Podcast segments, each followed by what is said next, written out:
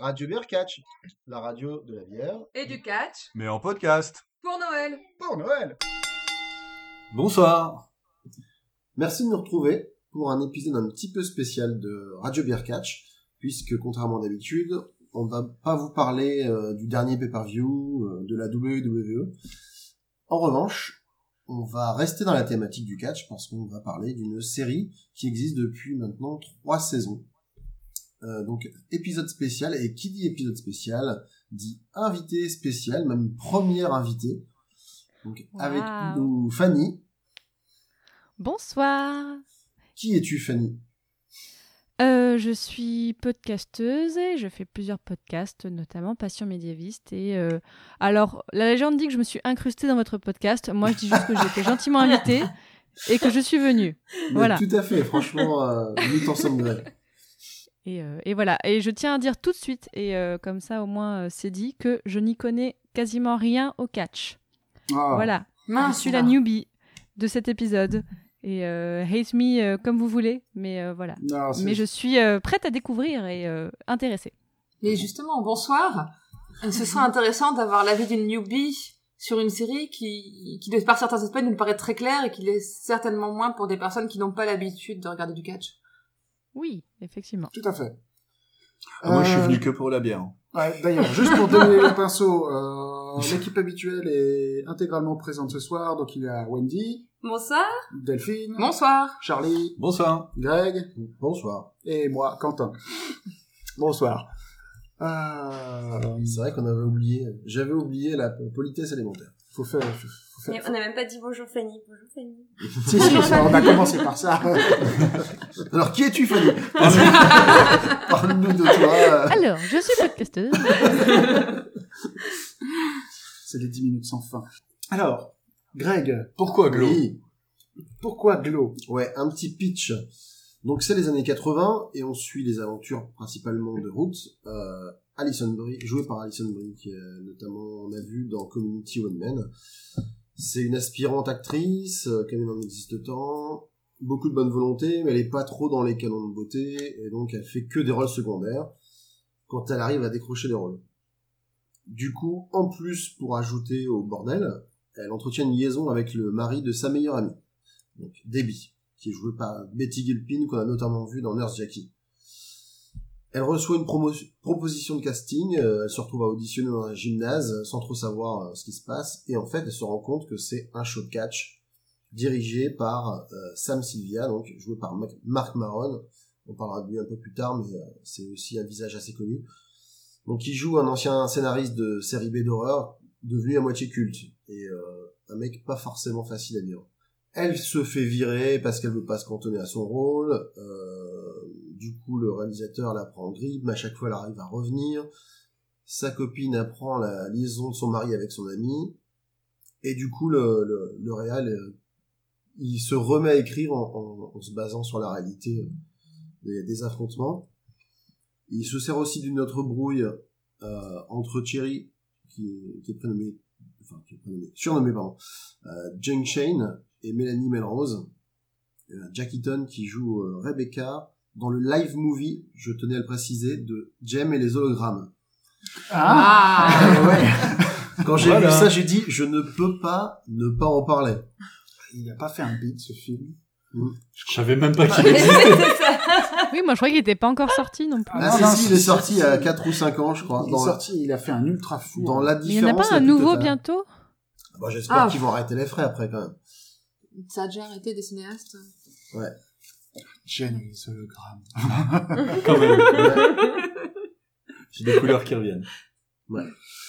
Du coup, euh, ses ambitions vont être revues à la baisse. Le, le réal qui lui se voit déjà écrire hein, presque de la littérature pour catch, euh, lorsque son producteur Bash, euh, c'est un fils à maman fortunée, euh, qui a- il préfère lui imposer des personnalités plus stéréotypées, euh, la, la latina, euh, la russe, euh, l'américaine. Bon, Ça vole pas bien. Donc elles sont toutes au départ hyper mauvaises, forcément sur le ring, elles vont devoir apprendre les bases et se prendre au jeu, tandis qu'en coulisses, Sam et Bash essaient de trouver des moyens de financer le show. Donc voilà, gros, le pitch de la première saison. Qu'est-ce que vous en avez pensé tous? Le pitch? C'est vache. Et tous, et tous en même temps? Quelle humiliation Non Euh, Non, de la saison 1 plutôt. D'ailleurs, question, que- question Fanny, t'as vu les trois saisons ou pas? Oui, et en plus, j'ai vu la saison 3, je l'ai fini quand? Dimanche. Ah. Je l'ai vraiment. Et, et le Ah week-end ouais. d'avant, on avait regardé la saison 1 et 2 en un week-end. Pas Pas mal. Ouais. Oui, on-. En fait, c'est qu'on a commencé à 18h à chaque fois et on a tout fini. On dit, ok, non, on continue, on continue. euh, et Wow. comme c'est des épisodes de 30 minutes, en vrai, ça va plutôt vite. Ouais, Ouais. c'est vrai que le format est assez, C'est cool. est assez court, c'est c'est 10 épisodes par saison. 10 épisodes 30 par minutes- saison. 30 minutes à peu qui près par euh, ouais, épisode. 30 à 40 minutes. Ah, donc en une soirée, ouais, tu peux la, tu peux, tu peux bâcher une saison. Ah, mais même en fait, c'est que euh, entre la deuxième et la troisième, mon copain est parti en tournage pendant une semaine Mm. et on s'était dit, on s'attend pour regarder la saison. on s'attend. Ça, c'est une vraie relation. ah oui, non, mais on a nos séries. Non, mais voilà, du coup, pour le coup, j'ai tout regardé et je l'ai bien en frais, frais en tête. Et du, et du coup, qu'est-ce que t'en as pensé De la saison 1. Euh, j'ai. On est saison Alors là, c'est- Sur Ouais, la, sur pas, la de, saison pas 1. de mon pitch. De, de la saison. Mais que les saisons, hein, pas les ça autres. manquait un petit peu de dynamisme, de d'intonation de voix, mais euh, je- Euh, non, j'ai j'ai vraiment bien aimé euh, la saison 1. En plus, euh, voilà, le, le procédé est que on entre dans l'univers du catch par des personnes qui ne connaissent pas. Donc pour les spectateurs comme moi qui n'y connaissent rien au catch, bah, c'est super parce que forcément on découvre tout en même temps qu'eux. Il y a une petite mise en abîme. Euh, et voilà, pour ça j'ai vraiment bien bien aimé. On n'est pas perdu. Oui, on sent, on sent qu'il y a quand même des références pour les fans de catch. Ou Ouais. voilà, on, on leur fait des petites références pour leur faire plaisir aussi. Et euh, mais donc moi j'ai vraiment bien aimé. Les personnages sont quand même super cool. Ouais, c'est vrai. Euh, sont... Il y a du féminisme. euh, à, la sauce Netflix, mais il y a du Ouais. féminisme quand même, donc c'est cool. Moi, la saison 1, j'ai bien aimé aussi, j'ai bien accroché. Puisque de toute façon, je... on s'est fait, on s'est fait les trois saisons euh, assez rapidement chacune. Et euh, j'ai bien aimé découvrir le côté l'envers du coach. Du, Du décor du décor. Coach Ah, on apprend des choses, cette film. Ah oui, mais moi aussi découvrir à l'envers du coach du coup. On sait pourquoi elle a regardé les trois saisons maintenant. C'est ça. Alors, on a, on Alors, l'envers la du coach, j'ai envie de savoir maintenant. C'est vraiment bizarre quand même cette phrase. je sais pas d'où ça sort. Ah, parce que dans la saison 1, le coach de catch, c'est c'est John Morrison. Qui C'est est, pour qui, qui- qui est connu dans le milieu du catch comme étant The Shaman of Sexy.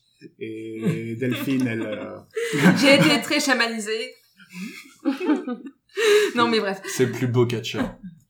Donc je disais, moi j'ai bien aimé parce que par cette série j'ai découvert certains côtés de l'envers du décor que je ne connaissais pas et c'est vachement bien. Bah, moi j'ai trouvé ça euh, justement assez prenant. Euh, C'était original euh, d'avoir du le catch par euh, le, le prisme féminin, parce à la sauce Netflix. Mais euh, mais vraiment j'ai bien aimé ça ça a accroché c'est vrai qu'à la fin de la première saison je me suis dit bah c'est cool et euh, j'avais quand même vraiment hâte de regarder l'autre saison que généralement les, les séries au bout d'une saison je me dis ouais je vais commencer à m'ennuyer. Là ça m'a vraiment pris et c'était vraiment rigolo de voir enfin c'est c'est très do it yourself quoi. Ils ont pas vraiment de thunes, ils savent pas trop où ils veulent. euh, Oui, le le le euh, je vais dire le coach mais euh, le, le réalisateur euh, il, qui est ce coach? le réalisateur il est au bout de sa vie mais dès le début. Et, euh, et c'est je trouvais ça pas mal.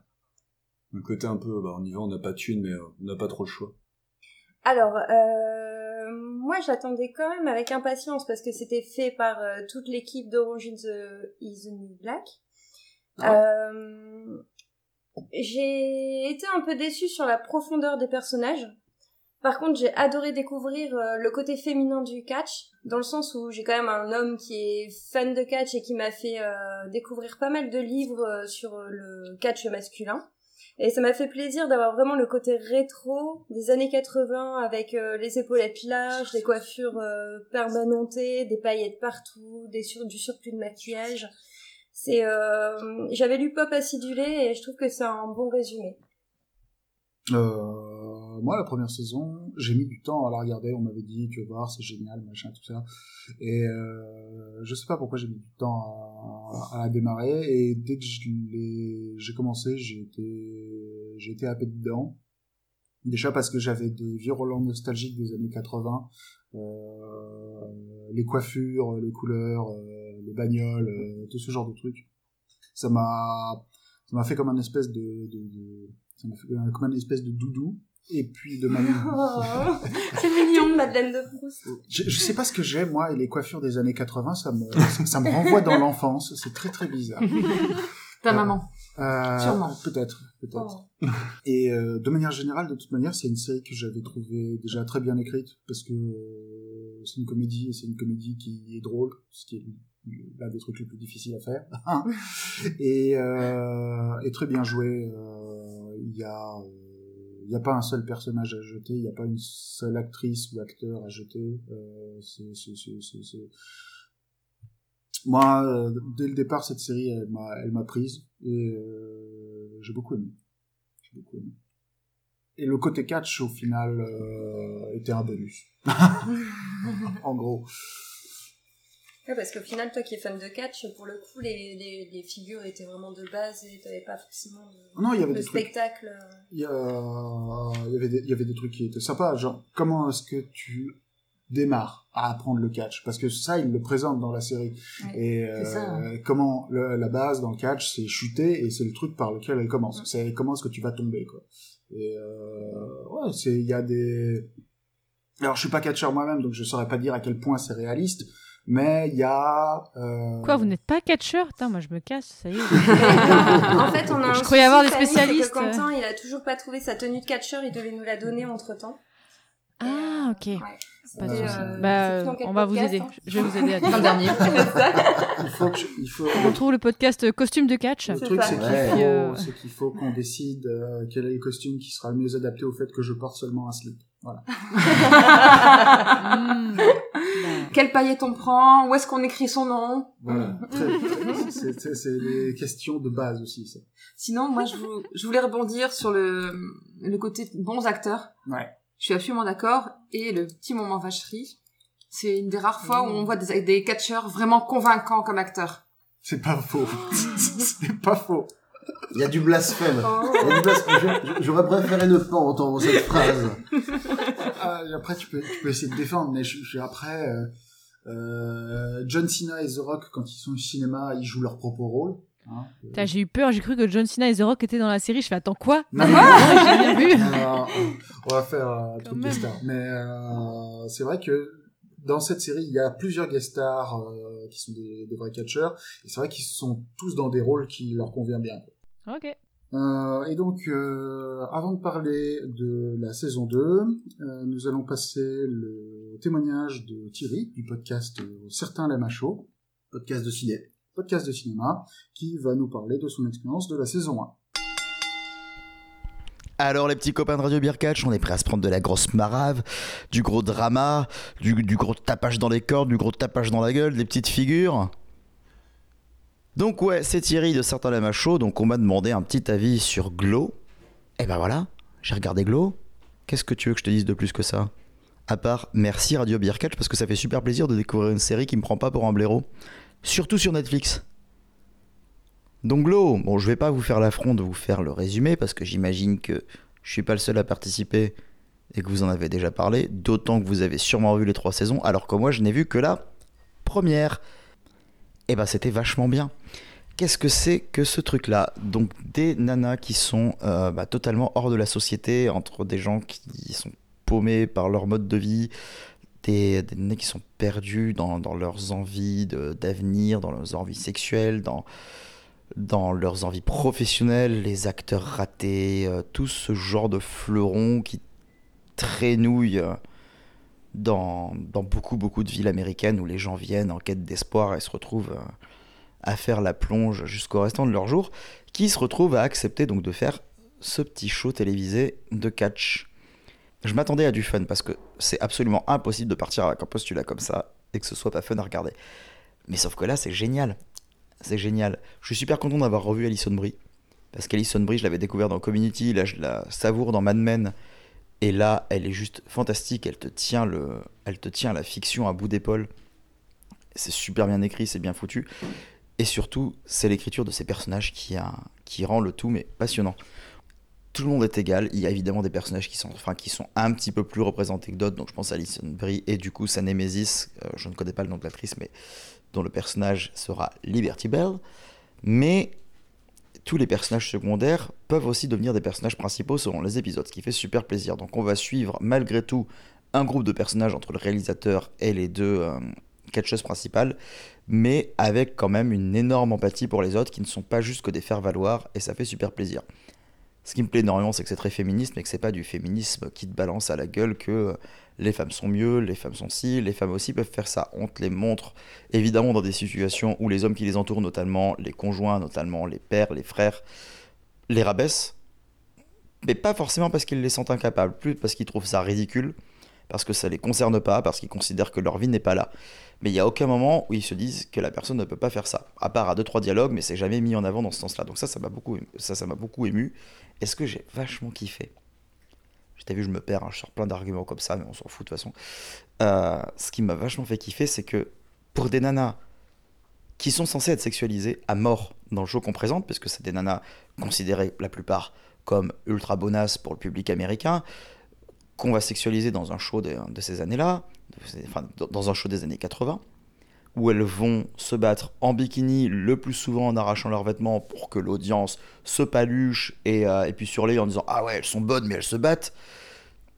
Et ben à l'écran, les comédiennes là, quand on les voit dans justement ce qui peut être le making-of de ce show euh, qui est, qui est Glow, eh ben elles ne sont pas sexualisées. C'est-à-dire qu'on a beau nous dire qu'on les sexualise pour les personnages de la fiction, là, nous, en tant que spectateurs de la série, on n'est pas en train de se dire ah ben voilà, c'est strass, c'est paillettes, c'est bikini, c'est un show fait pour les mecs pour qu'ils puissent se palucher devant des actrices. C'est pas le cas et ça fait super plaisir et j'ai trouvé ça passionnant grâce à ça. J'ai peut-être quelques frayeurs pour la suite parce que j'ai quand même l'impression que la saison brassait énormément de thèmes. On a le côté euh, conditions sociales de ces personnes qui vont s'éveiller pour pouvoir faire le show. Le show est réussi. Qu'est-ce qu'on fait après ça? Est-ce qu'ils vont partir sur des nouvelles intrigues, de nouvelles embûches Et est-ce que ça va pas faire de la redite? Est-ce qu'ils vont essayer de rajouter des personnages pour justement étoffer un peu le panel, mais que ça pourrait étouffer euh, un groupe d'actrices qui est déjà assez conséquent, parce qu'il y a quand même pas mal de personnages, ou est-ce que justement ils vont développer beaucoup plus les personnages qui ont été un petit peu laissés de côté pour l'instant, pour pouvoir partir sur quelque chose de plus équilibré J'ai pas mal confiance parce qu'en tout cas l'écriture des 10 premiers, enfin, de ces 10 épisodes de la saison 1 était vraiment, vraiment bien fait.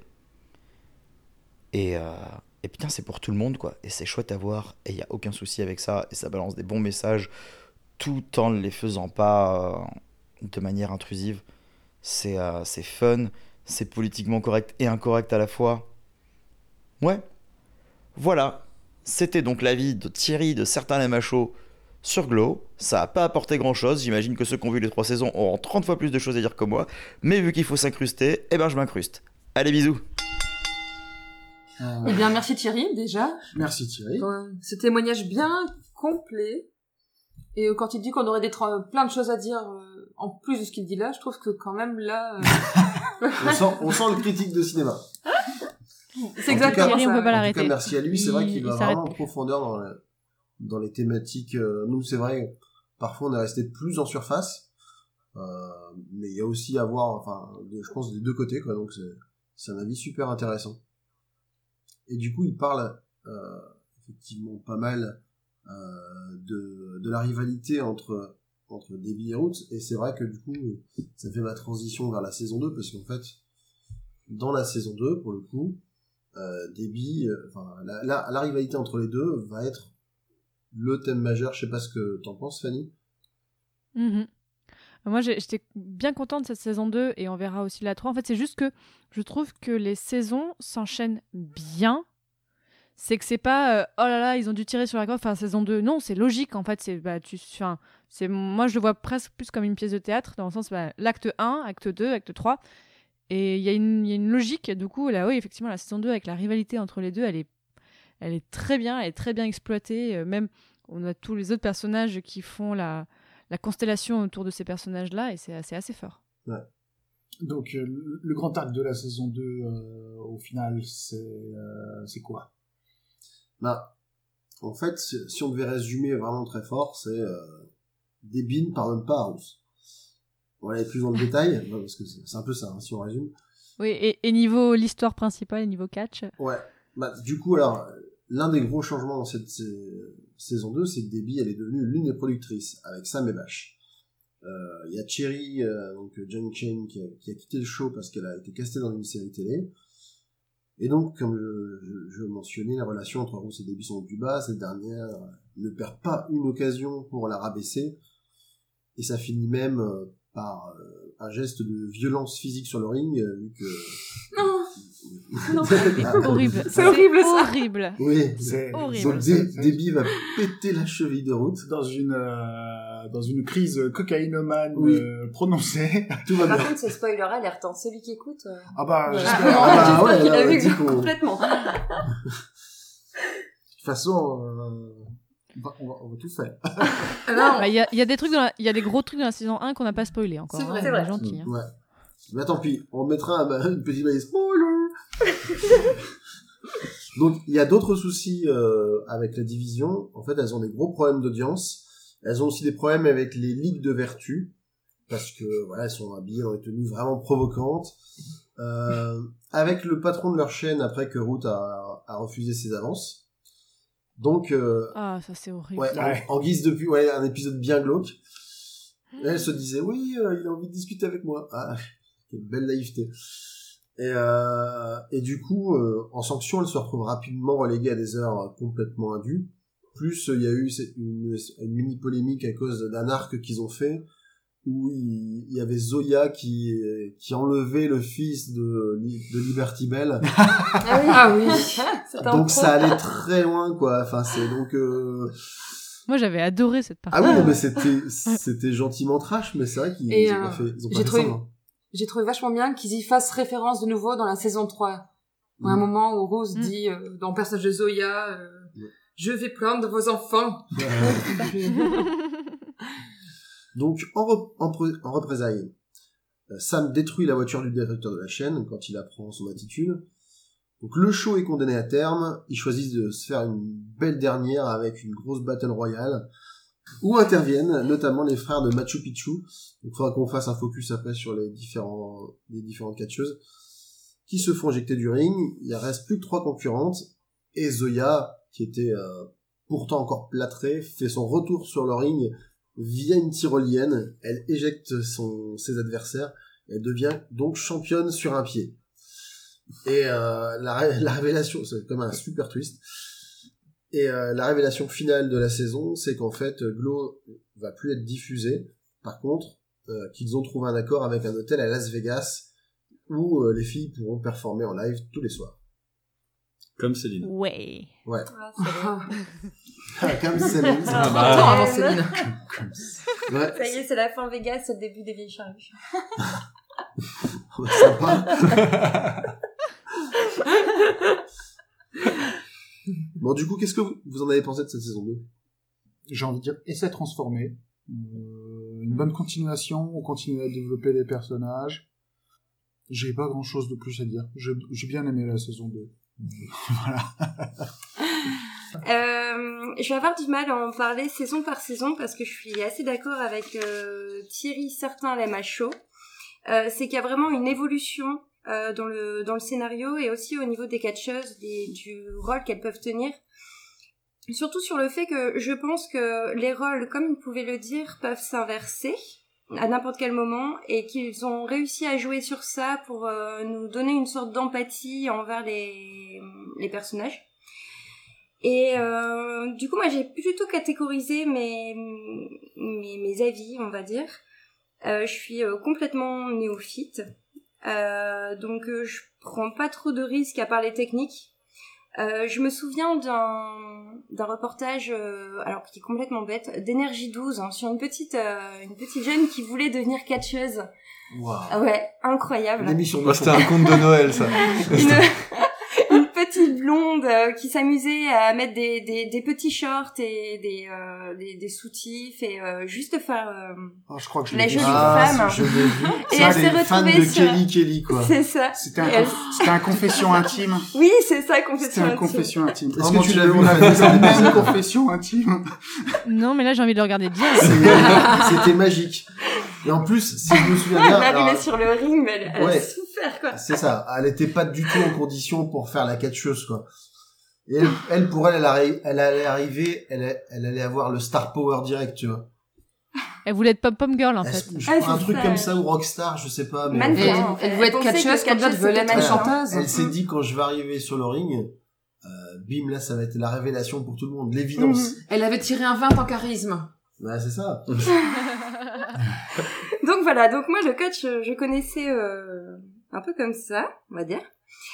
Et en fait, j'ai- à travers ce reportage qui est complètement euh, fou, euh, m'a fait comprendre à quel point les catcheurs pouvaient travailler et que c'était un vrai sport.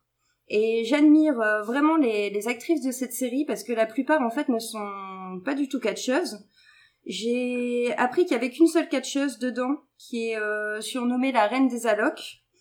Sinon, la plupart sont juste actrices ou chanteuses, enfin, ce qui est déjà très très bien. Mais c'est quand même incroyable le travail qu'elles ont réussi à faire parce que l'air de rien, il y a, alors Quentin reste le spécialiste des, des prises et Greg aussi, mais, euh, sur le nom des prises. Mais pour le coup, euh, je, je trouve ça impressionnant. Je me, verrais- je me verrais pas faire ça avec Delphine, euh, même avec Non. un entraînement. Ce serait trop dangereux. Je Moi, trop je en veux voir ça. Moi, s'il y a une vidéo de ça, Et les gars, pour faire euh, buzzer votre podcast, faites ça. c'est ça. on, on va mettre Euh, une ça vidéo. ferait pas buzzer, je pense pas.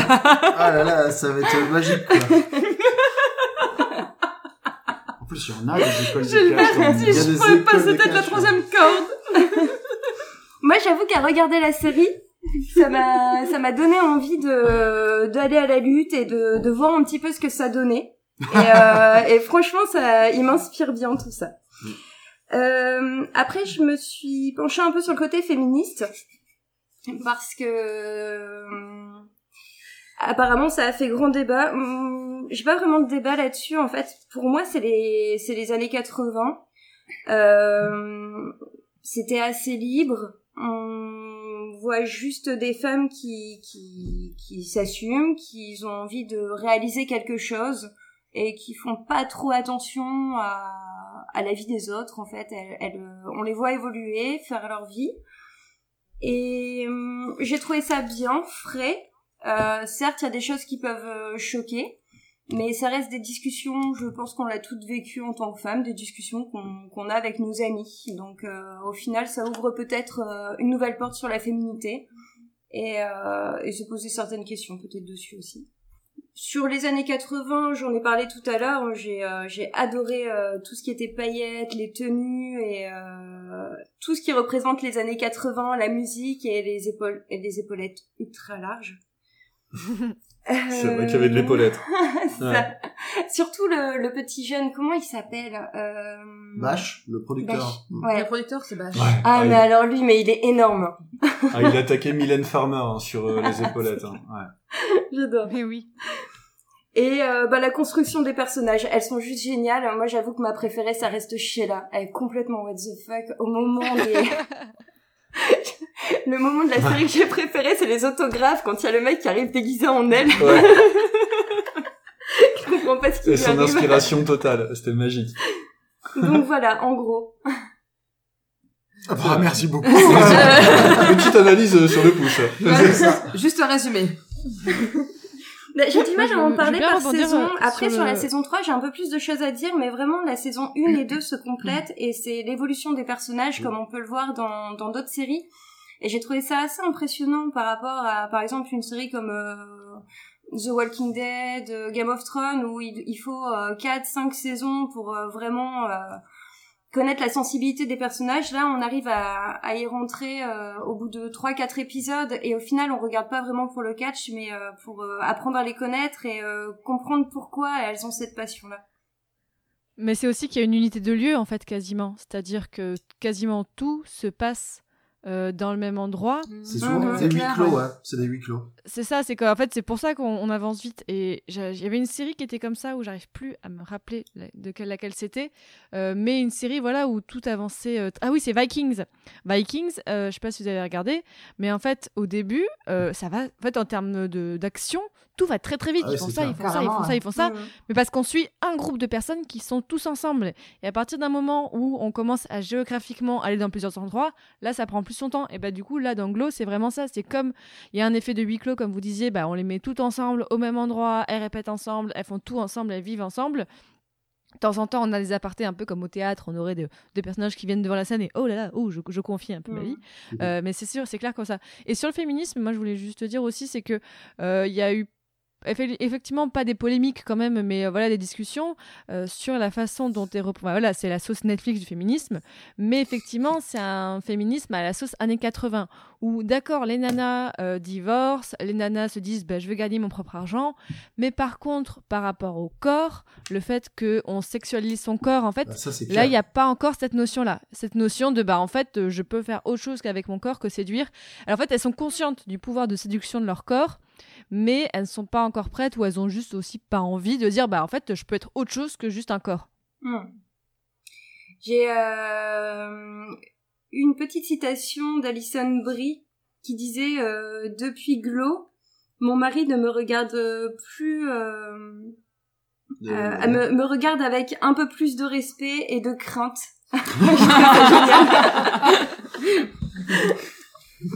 Bah, c'est vrai que pour suivre de temps en temps Alison Brie sur, euh, sur Instagram, elle fait vraiment un entraînement hyper rigoureux, elle fait vraiment des exercices, euh, elle a une préparation physique de dingo que je serais bien incapable de faire de très loin euh, pour le rôle. Quoi.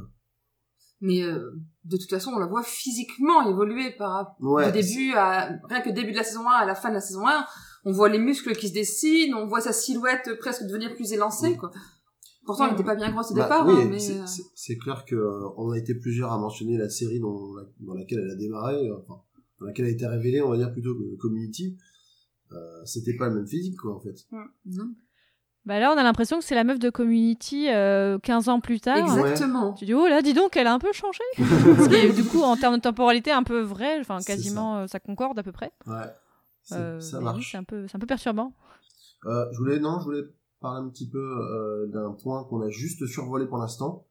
Euh, du coup, les différents personnages. Alors, Parce que moi, là, je- on parle j'aurais- des... Ouais. J'aurais voulu juste un truc parce que je vois la tête de Charlie qui change au fur et à mesure qu'on parle de féminité, d'années 80 et de choses comme ça. On l'entend pas parler depuis tout à vrai, on l'heure. t'a pas entendu. Mais euh, il est trop sage par rapport à d'habitude. Ah, tu- il voulait balancer des vannes, c'est ça C'est ça, ouais, je crois qu'il s'est retenu. il, il Ah. attendait, il attendait son moment. La Alors Charlie. Alors- les années 80. Alors, te euh, retiens bah- pas pour moi, hein, te retiens pas pour moi. Ah non, non, non, c'est pas le genre.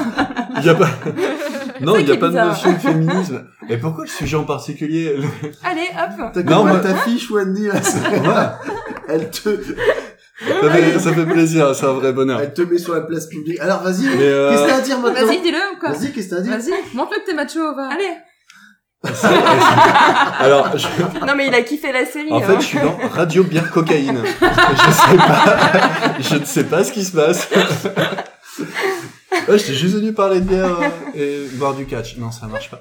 Mais euh, non, moi j'ai bien aimé la saison 2, c'est pas pour changer de sujet, mais je vais essayer de rebrancher un moment sur le féminisme. Mais euh, j'ai bien aimé la saison 2 parce que justement ça rentrait plus dans le dans le catch, donc avec des prises euh, qui étaient plus réelles, euh, plus parce qu'on voyait dans la continuité le, pro- le professionnalisme, plutôt la professionnalisation qu'elle qu'elle mettait là-dedans. Euh, tout le monde participait à ça, autant le le, bah, le le réalisateur qui était perdu mais qui essayait de suivre euh, comprenait rien. Il y avait euh, le producteur derrière tout ça qui fait ouais mais ça va être génial, on va s'en sortir euh, avec euh, lui qui se retrouve au micro. Ah, moi je l'adore. Au micro il me fait rêver euh. complètement euh, voilà. Et euh, et oui moi j'ai bien aimé. Bah, ça ça vraiment euh, on n'est pas dans une saison 2 euh, qui est naze par rapport à la une. Genre un second album euh, d'un groupe, on c'est vraiment une continuité, on parlera après de la 3 mais tout s'enchaîne vraiment bien.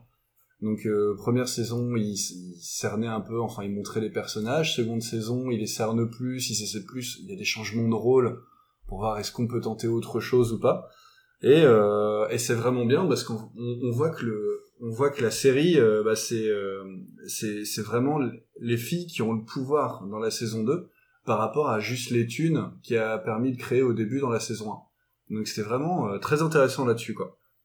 Voilà. Et sur le féminisme, voilà, sauce Netflix des années 80. Moi, tant qu'il y a du rose, du jaune et du vert et que j'ai les yeux qui pleurent des larmes de sang à la fin, je suis heureux. Et il a adoré la, dan- la danse boobs.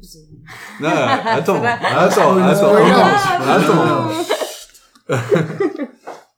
Puisque tout le monde donne son avis sur la saison 2, je vais le donner aussi. J'en ai rien à foutre, je suis un âne.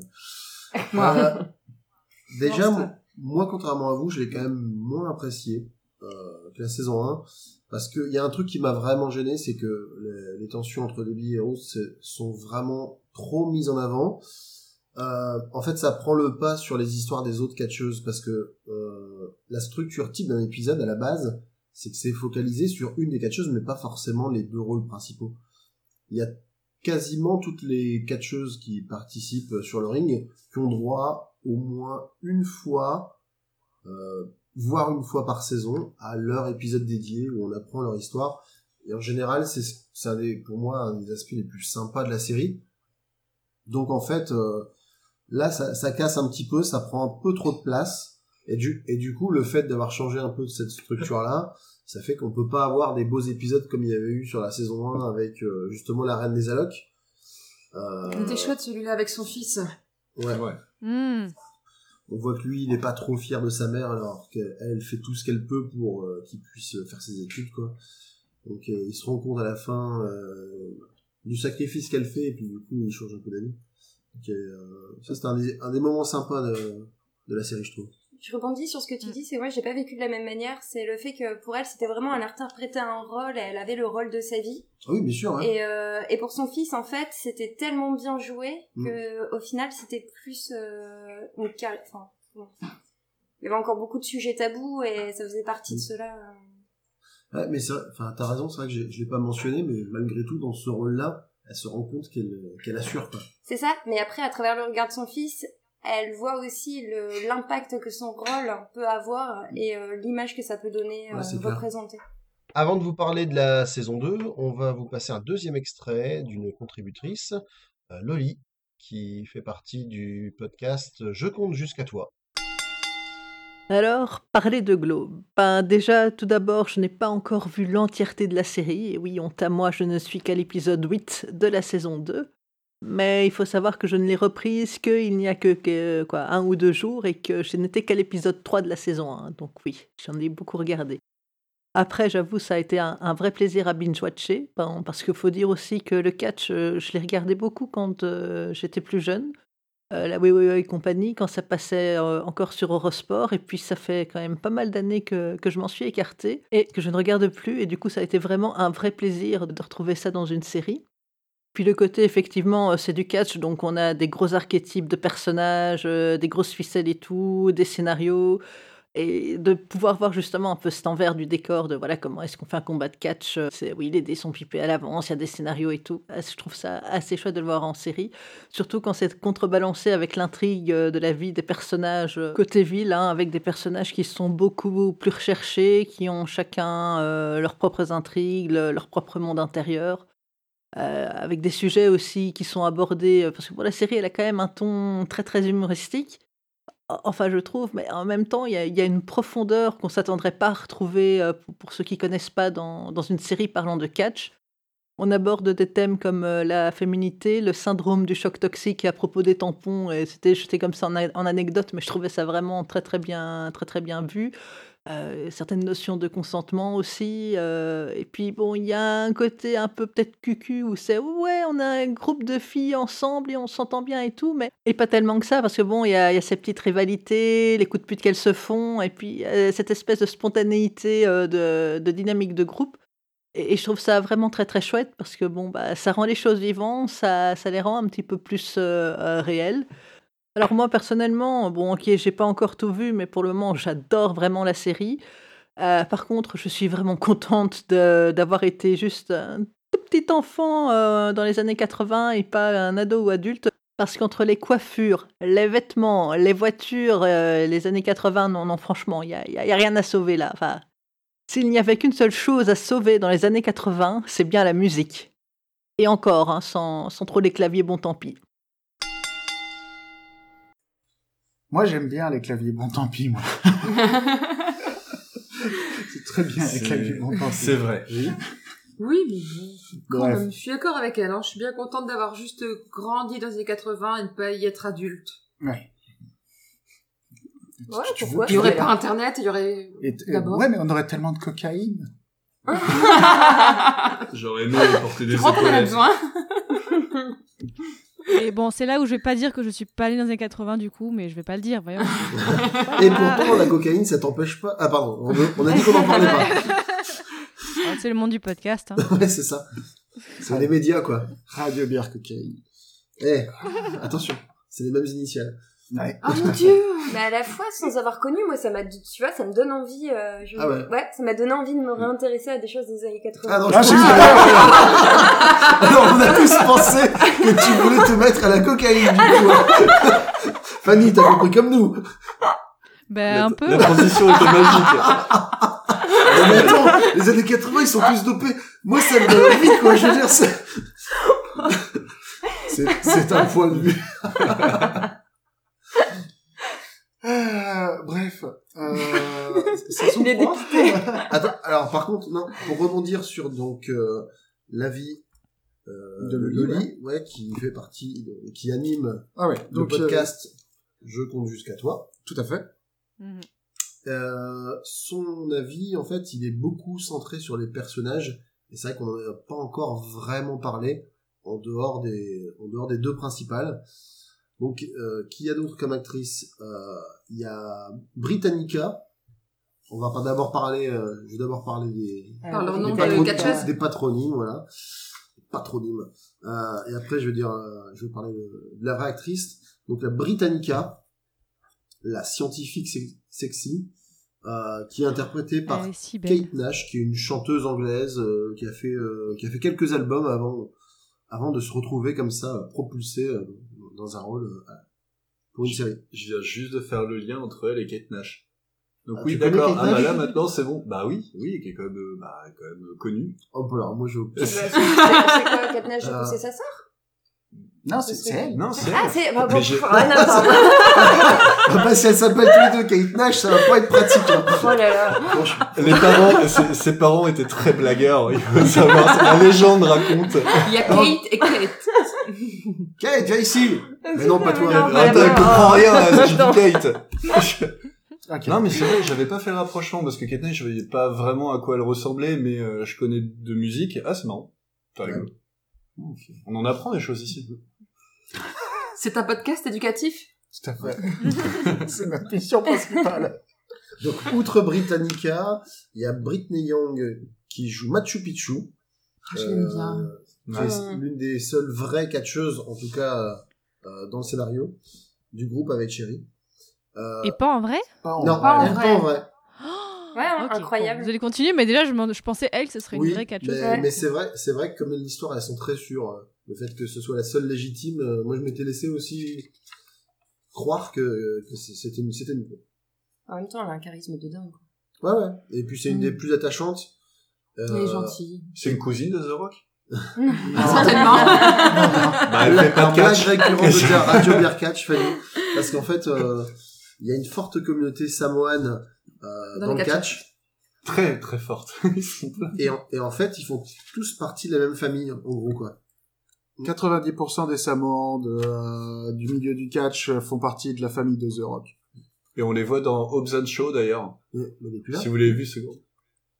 Fanny Non, non, c'est j'écoute Ah et euh, bon je, je, connaissais pas toutes, toutes ces anecdotes et je trouve ça vraiment énorme en fait. si, si vous avez vu ce grand film qui est Hobbs and Show, le dernier truc de Fast and Furious, il y a The Rock et dedans il y a plein de Samoans dont euh, comment il s'appelle euh, Il y a Roman Reigns Roman. Roman Reigns. Ah ouais. Non. Il y a Roman Reigns dans le dernier. euh, Il a les cheveux gras euh, Accrochés, on non, sait pas. non, Ah, pas merde, grave, juste pas. la classe. Ils sont accrochés. Je me suis posé la même question. Dès que je l'ai vu, ses cheveux, bah, ils sont attachés. Et merde. Quand tu l'as dit, c'est Roman Reigns, je me suis dit, mais c'est lequel Est-ce que tu C'est celui connaissais qu'on bien Roman Reigns, euh, Fanny Pas, pas du tout, mais attends, je vais googler, si ça se trouve, je vais voir euh, sa Mais- tête. Mais... Il, Ouais. il est plutôt Il sympathique. est pas mal. Hein. Il est Ouais. plutôt sympathique quand il a pas les cheveux gras. En termes de catcheur, on l'apprécie pas trop, mais euh, c'est c'est un beau mec. Moi, je l'aime bien. C'est Tu peux clair. me redire ce nom, pardon Je suis désolée pour les auditeurs qui doivent dire Mais quoi? Elle ne connaît pas, voyons Roman Reigns. Roman Reigns. Regarde ça. Vas-y. Euh, euh, je regarde. Parce que, alors, j'ai- il y, a quelques années, j'avais une Ah, copine qui, qui regardait du, du catch, Ouais. mais euh, je sais plus du tout qui elle aimait. Mais, oh, bon, euh, bah, bonjour monsieur, en fait, quand je vois sa photo. Il est pas mal, hein Euh, il me fait un peu peur quand même. Ah Oh. oui. Ah bah c'est des beaux gabarits, hein. les Samoans en général. euh, Mais c'est parce que t'as Il pas très les carré. Ah, il a une tête très carrée quand même. Oui, il est, Pas Il, il a une mâchoire. il est très carré. Bah, en même temps, quand tu vois The Rock, euh, il est taillé aussi quand même quoi. Carrier, euh, le The Rock, il est plus en V. Il est tout en dents aussi, The Rock. Sourcils. et, et sourcils, oui, là, il des dents et des sourcils. Pour continuer avec euh, les, les actrices, pour le coup, on en avait parlé, il y a une actrice qui est une vraie catcheuse, donc et c'est pas Machu Picchu, c'est euh, c'est la reine des allocs, donc c'est qui est jouée par Queen. Kia Stevens, euh, qui elle a officié dans les plus grandes divisions du catch. Euh, elle Ah, a... J'ai fait, Vas-y. j'avais fait une recherche. Alors, j'ai pas les noms, mais euh, elle a.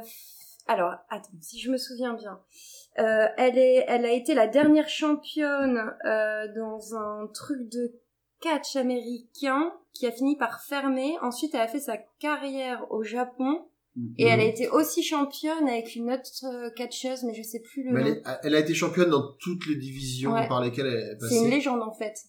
Enfin, euh, Elle a, alors, Kia Stevens, sous le nom d'Amazing Kong, a travaillé euh, à All Japan Women euh, au Japon, où elle a été, où elle a été championne.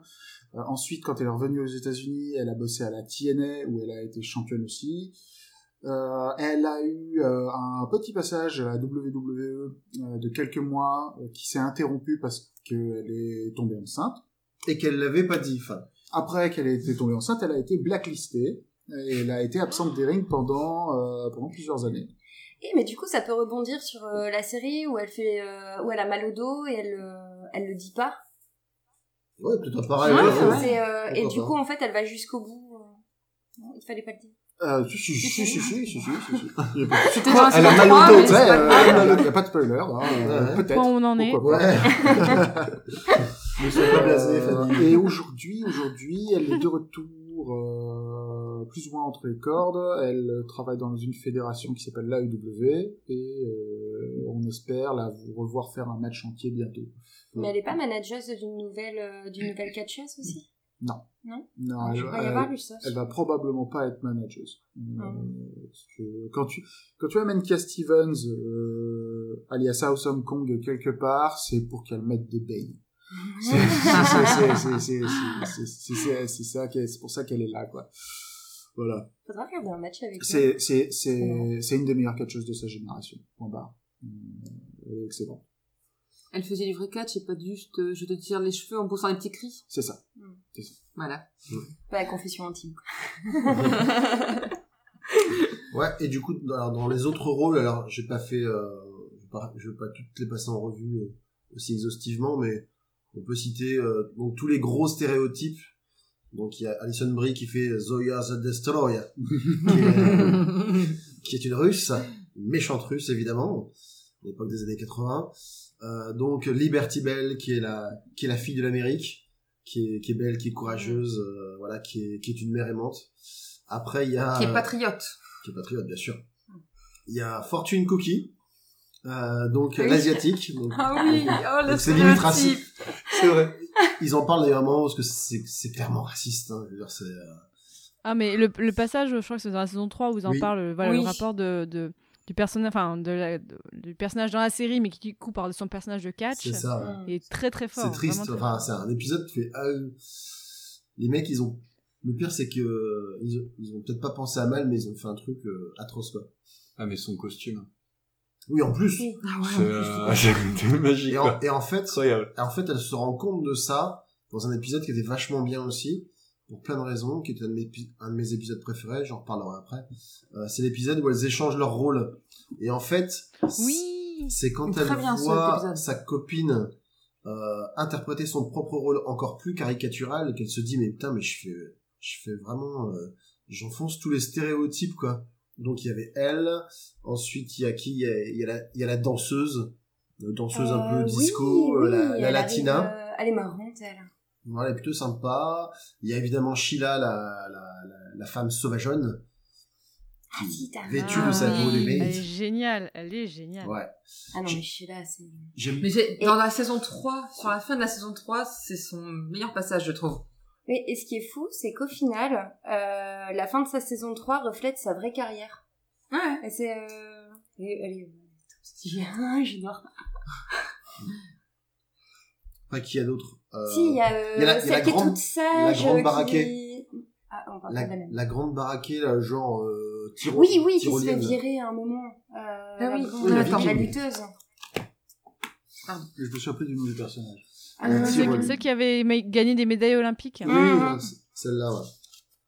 Euh, voilà, quoi. Donc, ils, ils en ont mis un peu pour tous les goûts et en enfonçant un peu tous les clichés possibles et imaginables. Moi, j'ai quand même adoré. euh, alors, encore une fois, je suis complètement hors euh, saison, mais le, le commentateur, je sais, je sais toujours plus son nom. fait- Ouais, Bâche. Mais Bâche, à chaque fois, mais il tombe de haut quand il commence à changer les, les scénarios. Lui, il comprend rien à ce qui se passe à chaque fois.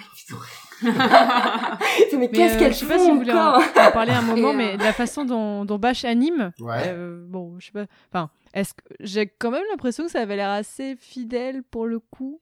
euh, de... En tout cas, pour les. Je sais pas euh, si vous voulez qu'on en parle maintenant. De quoi, de quoi? Ouais, tout à fait. La façon dont Bash anime, euh, enfin, Ah fait oui. les commentaires. Ah bah, on dirait un mec Est-ce que c'est fidèle ou pas? Enfin, j'ai l'impression que oui. fidèle, je sais pas. Le, le producteur en tant que tel, il il ressemble. enfin, Alors, le vrai personnage dont il est inspiré ressemblait pas vraiment à ce, ce type de, de, de car- caricature. Alors, pour avoir vu, euh, j'ai vu un documentaire sur Glow, un documentaire On l'a vu sorti aussi. en 2012. Et pour moi, euh, Bash est très clairement David McLean, quoi. C'est-à-dire Oui. le mec qui faisait les annonces et la manière dont il annonce les matchs était, euh, était extrêmement similaire. Ouais. Donc je pense que c'est très très fidèle à la réalité de ce qu'était l'émission Glow à l'époque à la télévision. Quoi. Alors pour le coup, en plus, Bash, euh, c'est un des personnages qui prend le plus d'importance dans la saison 3 parce qu'il y, a un- il y y a un des arcs qui lui est consacré. C'est-à-dire que lui, euh, euh, il a une euh, relation avec euh, Britannica. Il est marié avec. Il finit par l'épouser, effectivement. euh, il la présente à sa famille, Mais- donc euh, grosse pression Mais sociale. pourquoi il l'épouse? Voilà, enfin, c'est qu'il y a. Enfin, Alors, euh, Alors voilà, c'est ça. Voilà. C'est que, Et il c'est l'épouse. c'est que le truc, c'est que Pour moi, enfin, je- moi, je pense que, c'est- je suis d'accord, pour cacher son homosexualité. bah Oui, c'est ça. Ouais, se la mais cachait à lui-même surtout. Ouais. Notamment. en fait, c'est que dans la Ah, saison je 2. pense à sa mère aussi. oui, ça, sûr. Qu'est-ce que Et dans, dans la saison 1, En fait, c'est que dans la saison 2, c'est à, euh, quand bon bah il y a un problème avec euh, son assistant. On- bon, on va on va pas trop dire, mais en fait c'est que dans la, je crois que c'est la saison 2 qui a son- un problème avec son assistant. Oui. Oui. Euh, le, le problème euh, et du coup c'est on le devine, on le de- en fait on comprend parce qu'on voit l'époque et après c'est enfin en fait on, comprend ce qui arrive à son assistant. Euh, en fait, moi, moi, en fait, quand on a vu ce personnage, je pensais tout de suite qu'il était homosexuel. Ah, mais en oui, fait, moi, je me disais, bah, en fait, c'est et en fait, c'est qu'au bout d'un moment, bah, tu te rends compte que, ah, en fait, non, bah, pour nous, personnes du 21e siècle, on le voit, on le comprend, on l'accepte, mais qu'à l'époque, pas du tout. Et en fait, oui, en fait, oh, tu comprends que, ouais, il, il ne l'accepte C'est pas sous du son tout. nez, ou bah, alors- quand, alors, ou c'est alors quand il- il dit, bah, tiens, j'épouse Britannica, et hop, allez, c'est bon, voilà, je suis plus homosexuel, regardez, c'est voilà, bon, je suis marié. il, c'est fini. il veut pas se l'avouer quoi. du coup, c'est, on aborde plus la bisexualité. Il y, a, et il y a un super épisode à ce sujet-là dans la saison 3. Mm, mm. Tout à fait. Mhm. Oui, ça parce que forcément ça finit avec une. euh, Voilà. Est-ce qu'on spoil ou pas? Définitivement la saison 3. Bah, on n'y est pas encore en plus, la Est-ce saison vous- 3. Faites ce que vous voulez. Au point où on en est. bah si, j'avais commencé à En parler même de saison temps, 3 justement. avec, Comment euh, parler d'une l'intrigue autour série de sans spoiler? C'est vrai, c'est vrai, c'est vrai. Bah, coupé pendant deux minutes. Ouais, des Ah, pipes. Écoutez pas, et puis euh, voilà. L'avantage- Full spoiler, full spoiler. La- full Ouais. spoiler. Je pars toujours du allez. principe que tu te dis, mais même si c'est du spoil, tu te demandes comment en si peu de saisons ils arrivent à faire autant de choses. Donc Ouais. t'as quand même envie de voir comment ils arrivent à, à faire évoluer au- aussi vite les choses pour chaque personnage. Donc d'un temps, tant pis, allons-y pour le spoiler. Euh, Britannica, il se rend compte que Bash euh, s'intéresse plus trop à elle, essaie de le rendre jaloux avec euh, un gigolo euh, Ah, chelou. que sa que, Ouais. que sa que sa collègue connaît. Et au départ, elle le paye pour euh, rendre jaloux Bash, mais ça marche absolument pas. Et après, euh, ça part dans un délire où, où il se retrouve dans, dans un plan à trois. Et puis euh, là, c'est le drame, quoi. Euh, Bash, il s'occupe beaucoup Il est plus. si malaise cet épisode. Oui, Ouais. voilà. Si malaise. Ouais, il est mal à l'aise, mais je trouvais qu'il était quand même super important dans l'intrigue. Ouais, ouais, bien Mhm. sûr. Ouais. Mais en fait, moi, j'ai, moi, j'ai eu beaucoup d'em- d'empathie pour Britannica, quoi. C'est clair. Le, le moment malaise pour elle, quoi. Donc ça, un c'est, gigolo euh, pour rendre jaloux mon mari, mais en fait, c'est moi qui ai fini jalouse. ouais, c'est un peu compliqué, quand même. Elle est pas si jalouse que ça en vrai. Ah, au départ, elle est Ouais, open. elle, elle a l'air de faire OK, Ouais. bon, euh, OK. Elle est prête à sauver son mariage, quoi. Ouais, c'est ça, ouais. Au final, ça reste une fille très intelligente quand on Clairement, ouais. quand elle rencontre la, la belle-mère et qu'elle lui explique qu'au final, elle connaît toutes les failles de son fils et euh, comment elle va pouvoir les combler, mais de façon aussi innocente. On se rend compte que c'est un personnage qui va pouvoir prendre de l'ampleur euh, au fur et à mesure des saisons. Enfin, bah, la dernière, du coup, parce que c'est Ouais. la 4. Ce sera la dernière, ouais. Donc du coup, il y avait cet arc-là. Après, l'arc principal, c'est quand même euh, la situation de la division qui euh, performe maintenant dans un hôtel à Las Vegas. Oui. Du coup, on a, on a glissé sur la saison 3, là. Ouais, bon, allez, là, ça fait On un petit moment qu'on est... ça, fait- ça fait un Mais petit bon, moment j'étais encore sur les personnages et j'attendais qu'on revienne aux personnages, non, non, ça fait un petit moment que j'ai, j'ai essayé de faire une transition subtile, apparemment trop subtile vers la saison 3. Parce que ça fait oublié 5 le bon minutes Dieu sans transition, ça. C'est ça. Alors, parlons de la saison 3. Donc, le La- deuxième arc. La division Glow, maintenant, euh, performe à Las Vegas. Ça se passe plutôt bien pour eux. Et euh, le show gagne en importance. Et euh, du coup, ils sont de plus en plus... euh, je veux pas dire starifiés, mais ils sont en position de force pour négocier avec l'hôtel. Donc ça, ça se passe plutôt bien de ce côté-là. Après, il y a La la- relation Rousse et Sam. Exactement. Euh, ça prend un tournant un peu plus personnel. Bon, là aussi, il n'y a rien de révolutionnaire. hein. On sent la tension entre les deux depuis le début, mais bon, euh, voilà, il passe un peu la vitesse supérieure. Il y a aussi l'évolution de Debbie. Oui, tout à fait. Juste Vas-y, vas-y. la- dans la saison 3, je trouve ça dommage parce que euh, du coup, ok, ça avance, mais alors j'ai plus d'exemples précis en tête, mais je trouvais qu'à plein de moments, euh, l'intrigue euh, faisait tout un foin sur un truc et que finalement, rien. Oui, c'est Euh, vrai. ça arrivait plusieurs fois en fait, c'est que hop, on va beaucoup parler de ça, finalement il se passe rien. Et ça m'a un petit peu saoulé parce que ce que j'aimais bien, bah, ce qu'on disait avant, c'est que dans la saison 1 et 2, on suit bien les personnages. Et en fait, finalement, il se passe rien. Et euh, ouais, ça m'a un petit peu agacé de ça, dire Ah, mais non, non, c'était bien, là, ne fais pas ça, ne deviens pas une série toute pourrie. Et par contre, euh, alors, on, on a un peu plus de catch à la fin, c'est qu'en fait, je trouve qu'il y a des moments, c'est frustrant, parce qu'ils parlent du catch, mais on ne voit pas le Ah, je catch. suis entièrement d'accord. Si Moi, c'est ce qui m'a frustré en cette saison 3, c'est que le catch, il est vraiment réduit à sa portion congrue. Je crois qu'il y a un épisode vraiment où elle, Il y a un épisode euh, complet. qui, qui est centré sur le, le catch, tout non le reste. L'épisode 3 Quoi? Le- L'étrange Noël de Scrooge? Oui, je crois que c'est ça. Du coup, c'est vrai que pour une série qui parle de catch, on vire de plus en plus dans le drama. Donc je suis curieux pour la saison 4, mais j'avoue que... Bon, il y, a- il y a des bonnes choses. Hein. Bah, ça fait un peu style, Non. bon, le catch, ça coûte cher à filmer, euh, on vous en met que un petit peu, hein, ça Ouais, y puis est. c'est vrai. Non, mais en fait, c'est parce que vous avez pas fait attention. C'est que dans la saison 3, il y a eu un vrai changement. C'est qu'ils ont transformé le catch, le mot, ils l'ont transformé en boobs. Et, euh, C'est vrai. et en fait, ils ont fait toute la saison autour des boobs. Voilà. Alors, moi j'ai envie de dire un truc, c'est qu'au final, euh, si on les voit juste performer et réussir, ça devient compliqué. Euh, il fallait obligatoirement qu'il y ait un moment de donne, euh, qu'il y ait un moment de retravail, j'ai envie de dire, euh, des personnages. On sent qu'il y a des personnages qui vont partir. On va avoir un nouveau catch et au final c'est ce qui... Alors je m'y connais pas beaucoup en catch, mais euh, apparemment c'était très cari- caricatural à l'époque.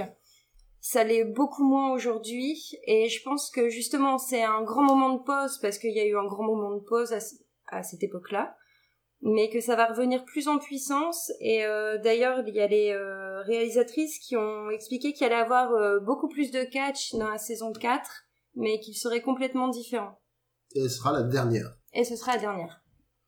Mais c'est justement ce que j'ai bien aimé, moi, dans la saison 3, c'est qu'on voit ce, le temps qui passe, l'habitude qui s'installe, la lassitude pour certaines, Les blessures. la les blessures, les recherches de, de but dans ce qu'elles font, tout ça. Et j'ai bien aimé, moi, ce côté, on s'intéresse plus au, au train-train quotidien, quoi. Le catch, finalement, ça fait partie du train-train et ça n'a plus d'intérêt à être montré parce qu'elles font la même chose tous les soirs. C'est un des reproches qu'elles font dans cette saison. C'est qu'il n'y a pas d'évolution dans le scénario. C'est tous les soirs, euh, Zoya, elle va détruire Liberty Bell, elle se fait battre, euh, la welfare queen, ceci, machin. Et c'est toujours la même chose qui se passe. C'est pour ça qu'il y a eu cet épisode où elles échangent leur rôle. Ben, c'est une sorte de rébellion pour dire on en a marre de faire toujours la même chose, faites-nous évoluer ou arrêtez-nous parce que ça rime plus à rien. C'est comme ça que je l'ai compris en fait moi. Et c'est vraiment Ouais, mais c'est la ça saison vraiment dur euh, de se dire elles font la même chose tous les soirs, Ah bah ouais, ouais, ouais. tous les soirs le même scénario. C'est comme, enfin c'est Bah, fou après, quoi. a- après, quelque part, j'imagine que les mecs qui font du théâtre, euh, Ouais. ils ont, ils Ouais. ont 20, euh, 20 représentations programmées, bah, 20 fois, ils font la même chose. Mais quand on voit certains Non. acteurs Oui. qui ont fait 120, 130 représentations, c'est au bout d'un moment, je sais pas s'ils ont encore le plaisir de le faire. La passion du métier. Mais euh, ouais. ouais, ouais. Toi, Fanny, tu, bosses un peu, en- en- je pense qu'on peut le dire, dans le monde de- du, des médias, tout ça. T'as des, t'as des Oui. expériences de, de, gens qui ont vécu ce, ce genre de truc C'est-à-dire de refaire la même chose à chaque fois C'est ça. de- Voilà, des gens qui te, qui te parlent un peu d'une lassitude euh, qui a pu s'installer à Bah, force de faire tout le temps les mêmes choses. Bah en fait, euh, ça je le vois un petit peu, mais pas directement. Mais en fait, ouais, dans, dans les personnes qui font de la promo pour, euh, par exemple, leurs bouquins, leurs films Ah ou ouais. quoi. Ah ouais, j'imagine. C'est Et, euh, et du coup, ouais, moi, je bossais surtout comme euh, assistante d'émission de radio, c'est-à-dire moi, je cale les invités, tu vois, si je suis pas au micro, mais je cale euh, tout le travail avant. Ouais. Et, euh, et tu sens que parfois, tu as des... Bon, en plus, moi, j'ai... euh, là, dernièrement, je bossais pas pour une grosse radio, donc quand on avait des invités un peu prestigieux, c'était vraiment... euh, ok, à la fin, fin, fin de leur promo, ils venaient nous voir. Et tu sentais que, ok, hop, tu appuies sur un, tu lances un jeton et c'est bon, le mec, ta ta ta ta ta ta ta ta ta ta il déroule, il déroule. Mais c'est vrai que ce côté répétition, euh, moi, ça me fatiguerait beaucoup. En plus, euh, moi, très personnellement, j'ai fait pas mal euh, d'impro théâtrale.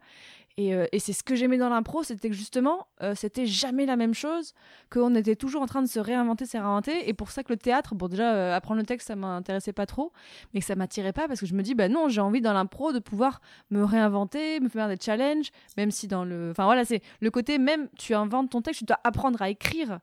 Et là, c'est vrai que faire tout le temps la même chose, bon, j'imagine qu'il y a plein d'autres métiers à part les acteurs où c'est très répétitif, mais à ce point quand même. Et puis c'est physique, c'est ultra physique quoi. C'est ça. Bah, du coup, on voit la, la force morale euh, et du coup physique euh, dedans. euh.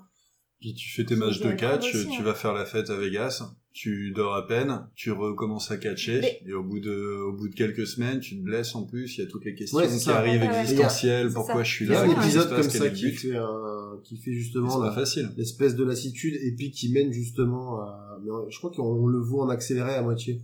Ouais, c'est On ça. voit des, on Oui. voit des filles hyper On Oui, oui, les- il est Oui, super quand Elle se- l'anniversaire oui. du show, puis euh, on dé- voit les, les maquillages, les maquillages, Elle et se on démaquille ouais, et voilà. ça...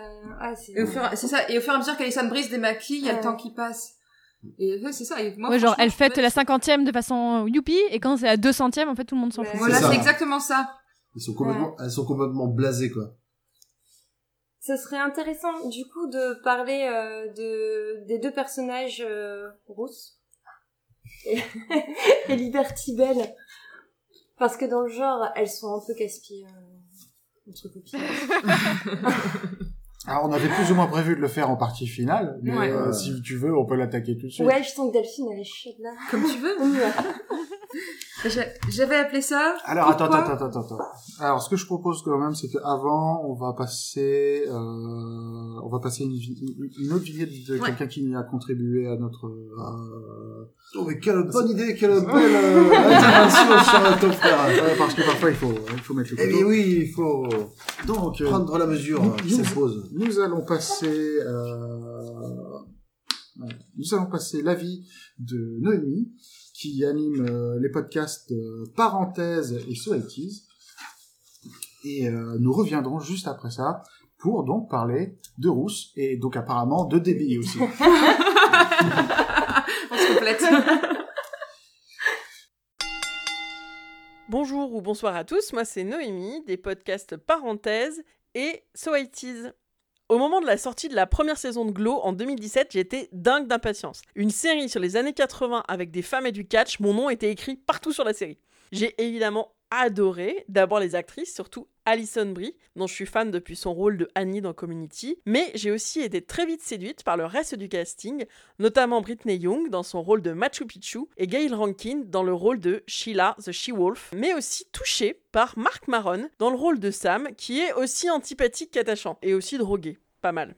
Alors le catch pour moi c'était des souvenirs de mes oncles et tantes sur le bourreau de Béthune et l'ange blanc. Après j'ai fait quelques soirées WWE avec des copains et des bières mais plus en rifougnant qu'en me consacrant au sport. Et en 2013 j'avais pas détesté Les Reines du Ring, euh, un film français avec la fabuleuse Corinne Massiero euh, qui raconte l'histoire d'une mère de famille qui, euh, pour euh, reconquérir le cœur de son fils, se met au catch. Et c'est une histoire assez rigolote et relativement féministe qui est assez intéressante. Donc, grosso modo, j'y connais rien au catch. Genre, je serais pas capable de différencier The Undertaker de Rey Mysterio si je les croisais. Mais quand même, je suis à la barre d'un podcast sur les années 80, donc j'attendais Glow avec impatience. Et j'ai littéralement adoré la première saison, que j'ai vue, je pense, au moins deux fois. Les personnages de Ruth et Debbie sont complexes, leur haine-amitié m'a vachement parlé. Et donc euh, voilà, j'ai vraiment adhéré tout de suite euh, à l'idée. La saison 1 était vraiment, j'ai trouvé la meilleure.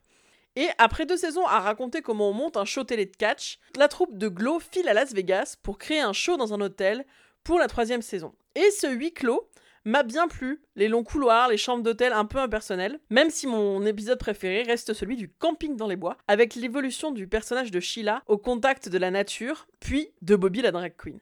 L'histoire d'amour entre Beirut et Junk Chain m'a aussi vachement touché, même si sur la question de la sexualité et de l'amour, j'ai plus de mal avec l'arc de Bobby et sa découverte de l'homosexualité parce que je trouve que le personnage de Bobby est un peu superficiel. La saison 3 aborde avec plus de profondeur les difficultés à être mère et à travailler, ou encore les injonctions à la beauté et à la minceur qu'on fait aux femmes. Et c'est aussi ça que j'aime dans Glow, que les corps euh, qui sont mis en avant et mis en spectacle sont des corps un peu qui peuvent être différents, notamment celui de Machu Picchu ou de la Welfare Queen. Il faut noter que Kia Stevens est aussi une catcheuse euh, sous le nom de Amazing Kong. Elles sont en surpoids, mais ce sont surtout les meilleures catcheuses du groupe. Au fond, pour moi, Glow, ça parle peu de catch, ça parle surtout des femmes, de l'amitié, de l'avortement, de comment on peut gérer son travail et ses enfants, de comment on peut aimer un homme et pas l'aimer en même temps. Et ça fait du bien à voir et à entendre tout ça dans une série qui est légère et intelligente. Il y aura une quatrième et dernière saison. Je sais pas quoi souhaiter, sinon une fin en fanfare et en paillettes pour ce chouette groupe de filles en maillot. Merci Noémie euh, d'avoir participé. Euh, merci. Alors si, si j'ai une petite réponse euh, d'ailleurs pour Noémie, la différence entre l'Undertaker et Mysterio, c'est à peu près 1m20 de différence. Euh, on les reconnaît. Ah, je, je, pense quand même, je soupçonne qu'elle ne les ait pas choisis par hasard. ah là là Ce, ce serait malin. vraiment euh, mal tombé quoi. Il y, en a, il y en a aussi un qui a l'air beaucoup plus mexicain que l'autre. Ouais. bon. The Undertaker. C'est La muerte. La muerte. La muerte. La muerte. Il y a, il y a, il y a un, Je suis allemand le vert. il y a, il y a un luchador qui a plus ou moins un gimmick à l'Undertaker qui s'appelle Mil Muertes, Ah. qui est un espèce de gros bidule. Mais bon, bref, euh, c'est un aparté, on va pas, on va pas épiloguer. Ah, moi, si, si tu parles de lui, c'est qu'il y a un truc sympa à savoir. Ah, j'en parlerai plus tard. Un jour, un jour, on fera un épisode sur euh, cette magnifique émission télé qui s'appelle Lucha Underground. Euh, on pourra parler de Mil Muertes à ce moment-là. D'ailleurs, Fanny, Fanny, je crois que tu connais les lucha, luchadors, non? Euh, alors en fait, il se trouve qu'il y a quelques années maintenant, oh là là, euh, j'étais en stage au Figaro, oui, voilà, au Figaro Web, et que je connaissais en fait des gens qui euh, jouent, qui catchaient à la Lucha Libre, qui était, un- alors je crois que ça a fermé depuis, qui était un bar à Paris. Ok. Et donc j'avais rencontré un peu ces gens et je me suis dit bah, tiens, voilà, mon stage se finissait bientôt. J'ai proposé à mon rédac chef ce sujet. Il m'a dit allez, tu me le vends super bien, vas-y, fais ce que tu veux. Et en plus, ce qui était cool, c'est qu'il y avait un, un gars du service vidéo qui était venu avec moi. Donc en fait, euh, si vous voulez, on mettra. euh, je vous donnerai l'article pour le mettre en description de l'épisode. Mais il y a un petit reportage. euh, on était allé filmer. C'est vraiment des catcheurs vraiment alors amateurs dans le sens où bah, voilà, ils font ça, mais le peu que j'ai vu, ils font quand même des trucs assez physiques, des sauts périlleux, des trucs comme ça, et ils font hyper gaffe à la sécurité. Enfin, notamment, il y a un, mec qui les formait, qui, qui parle beaucoup face caméra à un moment, qui voilà, qui dit euh, voilà, nous on fait très attention à la sécurité, tout ça. Enfin, ils sont, ils font pas ça genre pour s'amuser, on fait les guignolos. Non, ils font ça assez sérieusement. D'ailleurs, on voit dans le public qu'il y a des, dans- là on avait filmé, il y a donc des mecs sur scène et il y a des filles qui juste sont en train d'assister, mais c'est pas des filles genre elles sont là pour faire le pom garde. Non, c'était aussi des catcheuses, mais il se trouvait que ce jour-là, c'était les filles qui étaient dans le public qui faisaient des critiques aux mecs. Euh, ouais, donc c'était vraiment euh, pas mal du tout. Et euh, c'était mon la seule fois où j'ai un petit peu touché au monde du catch et où j'ai pu avoir le, le 06 de Tom Laruffa et de Christophe Agius. Euh, moi j'aime bien. beaucoup. Christophe Agius, tu nous manques Reviens. mais oui. Mais du coup, Fanny, t'étais quelque part destinée à apparaître dans notre podcast. Bah, alors dis-toi que je suis destinée à parler dans n'importe quel podcast. Alors, c'est la réputation que t'as. Ceci est un appel. Il paraît qu'on... Alors on m'a déjà appelé et c'est pas moi qui ai dit ce nom, on m'a déjà appelé l'invité ultime. Ouais. Voilà, on Bah, fait fort quand même. bah, c'est- C'est-à-dire, c'est ce que je disais euh, en aparté. C'est un bon son de catcheuse, non? Ouais, quand... pas exactement. Et euh, je veux dire, t'es es un peu le l'invité. euh, Tant qu'on tant qu'on t'a pas eu, on n'est pas dans le game du podcast, quoi. Oh non, mais vous êtes trop gentil. Donc, là, donc ça c'est fait. pendant ce temps-là, elle, elle nous collectionne comme des Pokémon. euh, Exactement, exactement. Ça, je vous mets dans mon Pokédex. Ah, ça c'est fait. Elle a fait une petite croix sur Radio Vercatch. euh, la, la rubrique dont on souhaitait parler maintenant, c'était condition un peu abrupte j'en ai conscience. Euh, savoir simple, quel, quel était simplement notre euh, épisode préféré ou perso préféré ou storyline préféré. Charlie? Ah ouais, non, moi c'est après, hein. moi je vais resserrer une bière. ok, on va retourner dans l'autre sens alors. Très bien. Euh, moi, euh, je voulais parler de ma paire d'épisodes euh, préférés qui sont Vas-y. les épisodes euh, 5 et 6 de la saison 3. L'épisode 5 qui est l'épisode où euh, Welfare Queen se bousille le dos et du coup euh, les filles euh, mélangent leurs rôles et même parfois euh, changent euh, complètement de rôle. Tu as tu as tu as Debbie et Rousse qui changent de costume. Tu as les vieilles qui deviennent les terroristes. C'est tout ça. C'est très très fun. Tu as tu as Sheila qui arrive en royale en en Liza Minnelli. Ah Oui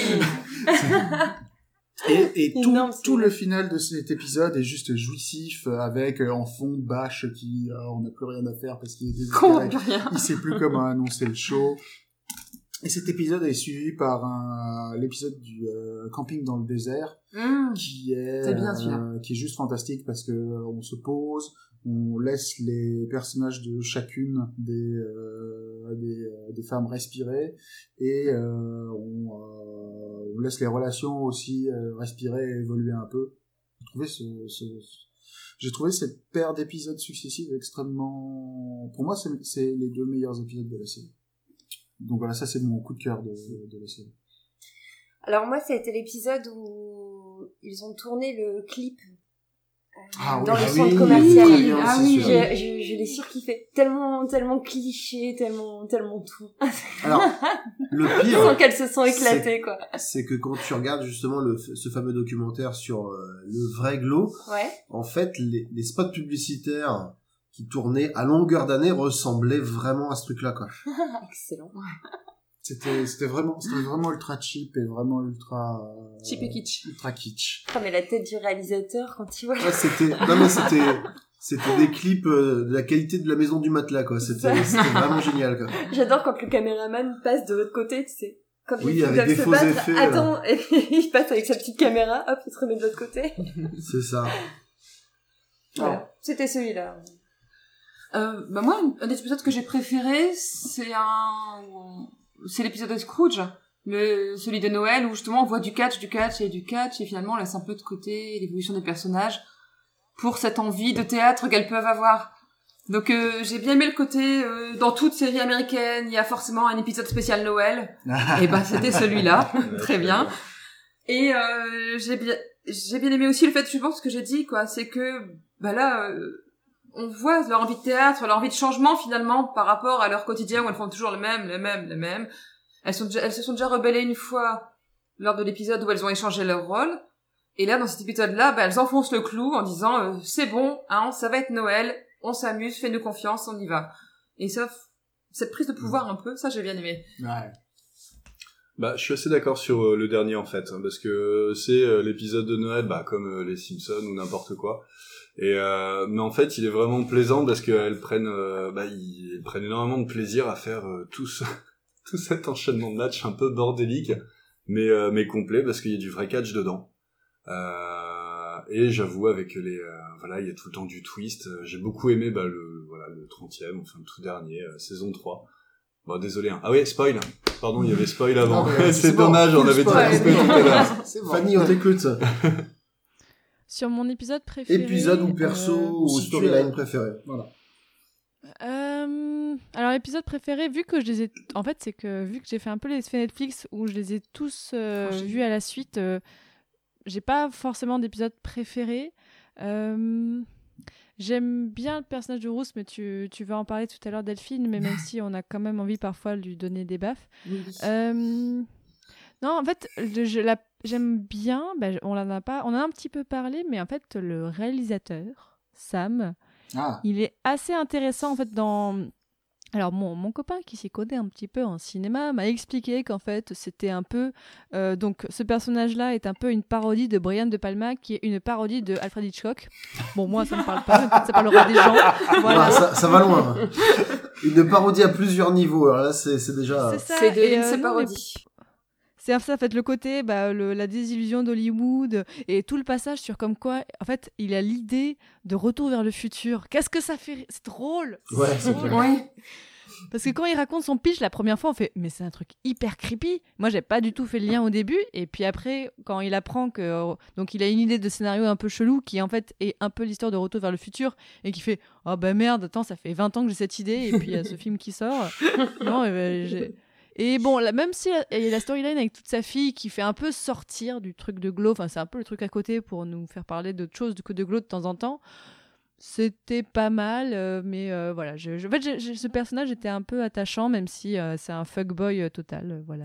Non, euh, Bah, ouais, sa, sa fille, je l'avais complètement oubliée jusqu'à ce qu'on la revoie dans la saison 3, en fait. Ouais, mais Oui. moi, en fait, justement, je suis assez d'accord avec toi parce que moi, j'avais mis euh, dans, en personnage préféré euh, sa fille, donc Justine, euh, qui est pas forcément celle qu'on voit le plus, euh, mais il y a quand même une belle alchimie entre elle et Marc Maron, donc euh, qui joue Sam Sylvia. Euh, ça, ça fonctionne, puis ça, ça change un petit peu. Je vois un petit moment, un petit moment un peu cucu avec le, le, gros ours mal léché qui, qui commence à se comporter en papa de temps en temps. C'est, Mm. moi je te dis c'est cucu, mais moi ça m'a, ça, ça m'a parlé. Le C'est début ton de côté la fleur bleue. Ouais. Alors, En fait, c'est que- mais quand même, globalement, les mecs dans cette série, on a envie quand même tous de leur filer des baffes. Oui. Non. mais Ouais. Et on a envie de leur dire, mais garde la main dans ta poche Arrête de la mettre dans la culotte des filles, déjà quelle belle époque. Ah pardon, euh, je veux dire.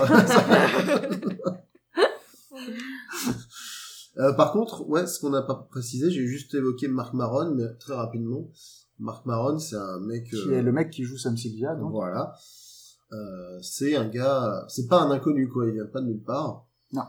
Donc euh, c'est un peu, t'en- parlais en off Quentin, le, Ouais. le roi du podcast US. Marc Maron, il a, alors peut-être pas le podcast le plus écouté, mais il est dans le top 10 des podcasts les plus écoutés aux US, et il anime régulièrement un, Intéressant pour Fanny ça. Ah. et, et il anime régulièrement un show d'interview où il a interviewé absolument tout le monde, euh, y compris, euh, y compris Barack Obama en campagne présidentielle, quoi, tu vois. Euh, Et The Rock Très probablement. Mais non, mais il, a, il a interviewé Cool. tout, il a, Moi, il me perturbait parce qu'il ressemble beaucoup à mon grand-père qui est mort il y a quelques années. Oui. Est bien aussi. très bien. Ah ouais, forcément, Forcément, ouais, oui. ça, doit être un peu étrange, ouais. Euh, donc voilà. Et puis euh, il a eu sa sitcom aussi à lui quelques années, euh, où il racontait les aventures d'un d'un gars qui était plus ou moins lui, mais pas vraiment. Je, crois que c'était sous son nom et tout. euh. Quentin est surpris. D'accord, ça j'étais pas au courant. Si si, je crois que ça a duré trois saisons. Et là, il a eu, j'ai regardé un peu le casting des guests. Il y a vraiment tout Hollywood euh, qui a fait du guest à un moment dans, sa, dans leur dans leur propre rôle. Ok. Eh ben. Est-ce que c'est maintenant qu'on se met le troisième audio ou- Quatrième. Attends, attends, attends. On a- Quatrième, pardon. Char- Charlie nous a pas. Oh, pardon. Attends, Charles, toi, tu restes sur l'épisode de Noël. Moi, j'aimais beaucoup l'épisode Ok, de Noël, d'accord, mais euh, pardon, on avait fait le tour. On avait fait le tour. très bien, Oh, Charlie, va. Eh bien, à ce moment-là. Non, mais on ça va, j'ai parlé, quoi. On va écouter notre quatrième contribution, qui est celle de Patrice, du podcast Ah. Binous USA. Et euh, on, le, on, on le remercie. Bonjour, c'est Patrice de Binous USA. Alors, Radio Beer Catch a demandé des témoignages de gens qui regardent l'émission euh, Glow Glorious Ladies of Wrestling. Alors, euh, j'ai répondu à l'appel, j'ai dit oui, bien sûr, je regarde ça depuis le début. Euh, quand c'est sorti, j'ai vu que Mark Maron faisait partie du projet. Mark Maron est un, un comique américain que j'aime beaucoup. Il avait aussi une, série qui s'appelait Maron, je crois qu'il est sur Netflix, euh, je conseille euh, au passage. Et euh, il est vraisemblablement, on peut dire, le podcasteur américain le plus connu. Alors, quand j'ai vu, j'ai vu qu'il était attaché au projet, j'ai balancé la série, le premier épisode. Alison Brie faisait partie aussi du casting. J'avais beaucoup aimé Mad Men, donc j'étais intéressé à ce niveau-là aussi. Et j'ai tout de suite accroché au projet, c'est-à-dire que... Alors moi j'aime j'aime beaucoup les, euh, tout ce qui est l'envers du décor de ce qui se passe derrière euh, le rideau en fait, et, euh, ça m'a tout de suite accroché. Les, je vais dire la, plupart des, des, bah, des, des personnages sont attachants, euh, par exemple Machu Picchu, et puis même le, personnage d'Alison Brie, euh, cette espèce de dynamique qu'il y a avec sa meilleure amie, etc. Donc je vais pas, vais pas tout dévoiler. Euh, je trouve que c'est- une série vraiment attachante avec des personnages attachants. Il y a un épisode que j'ai pas trop aimé dans la saison 2. euh, c'est l'épisode, on a l'impression de regarder l'émission de catch à part entière. Bon, je suis désolé, Radio Beer Catch, mais je suis pas vraiment porté sur le catch. Mais sinon, le reste, tout ce qui est l'envers du décor et comment est-ce qu'ils arrivent à, prendre ces, ces, femmes, ces jeunes femmes qui sont à la base, euh, qui ne sont pas des catcheuses, et, à, arriver à faire une série euh, où, ben, où il y a eu de l'audience, en fait, réellement, euh, véritablement. bah, bah, j'ai un copain américain qui regardait l'émission tous les week-ends quand il était ado, il s'en souvient très bien. Voilà, et donc c'est une série que je recommande. Euh, euh, pouce, pouce en haut pour BNews USA, euh, le label BNews USA. Et puis euh, voilà, vous pouvez nous retrouver euh, sur iTunes et toutes vos euh, applications de podcast préférées. À bientôt. Salut Radio Pierre Catch. Merci Patrice. Merci. Est-ce que quelqu'un veut rebondir? Euh, Contribution euh, américaine, donc on est vraiment internationaux, quoi. Voilà, maintenant c'est bon. Maintenant, la ceinture, la, ceinture, le championnat Radio Beer Catch euh, peut se targuer d'être un championnat du monde. Intercontinental. Euh, parfait. Je voulais juste euh, rebondir sur un truc qu'il disait où euh, il parlait de l'avant-dernier épisode de la saison 2 où il disait qu'il avait pas apprécié et que le catch c'était pas son truc. C'est bien placé, bravo. pour, pour, pour, aussi grand guignolesque que peut être le catch parfois ça atteint que très peu enfin ça atteint que très rarement le niveau que peut atteindre l'avant-dernier épisode de Glow. Glow était une promotion très particulière qui faisait les choses d'une manière très particulière avec donc euh, des sketchs comiques euh, Du rap. des euh, des euh, ouais les, toutes les catcheuses avaient leur propre rap euh, qu'elles chantaient euh, enfin on passait un clip de elles qui chantaient leur rap juste avant chacun de leurs matchs et c'était c'était du rap fin des années 80 ch- ch- chanté par des gens qui qui qui qui, étaient, qui faisaient pas du rap normalement Bref, c'était très particulier et c'était très différent de ce qui se faisait à l'époque, euh, même en matière de, de catch. Bref, voilà. donc, donc c'était, c'était kitsch parmi le kitsch. Et donc, euh, maintenant, Delphine voulait nous parler de notre personnage préféré à tous, Ruth. Et, et de pourquoi elle est chiante ou pas. Ou pas ou pas. si Tu on vote, je pense qu'on doit avoir 100% de ou pas, mais... Tu l'as pas trouvé chiante, toi, toujours. Fanny Euh, non, mais parce que je pense que c'est- le personnage est attachant, même si on a envie de lui dire mais arrête euh, parfois. mais moi j'ai plein de névroses un peu comme elle, donc je m'identifie un petit peu, je crois. Est-ce que c'est pas le ça, le fameux attachiante? C'est ça, elle est attachée. Non, Non, alors attachante est une notion sexiste. Ah bon? Voilà. Ah oui, je m'excuse. Et bim, allez, moi j'en prends une aussi.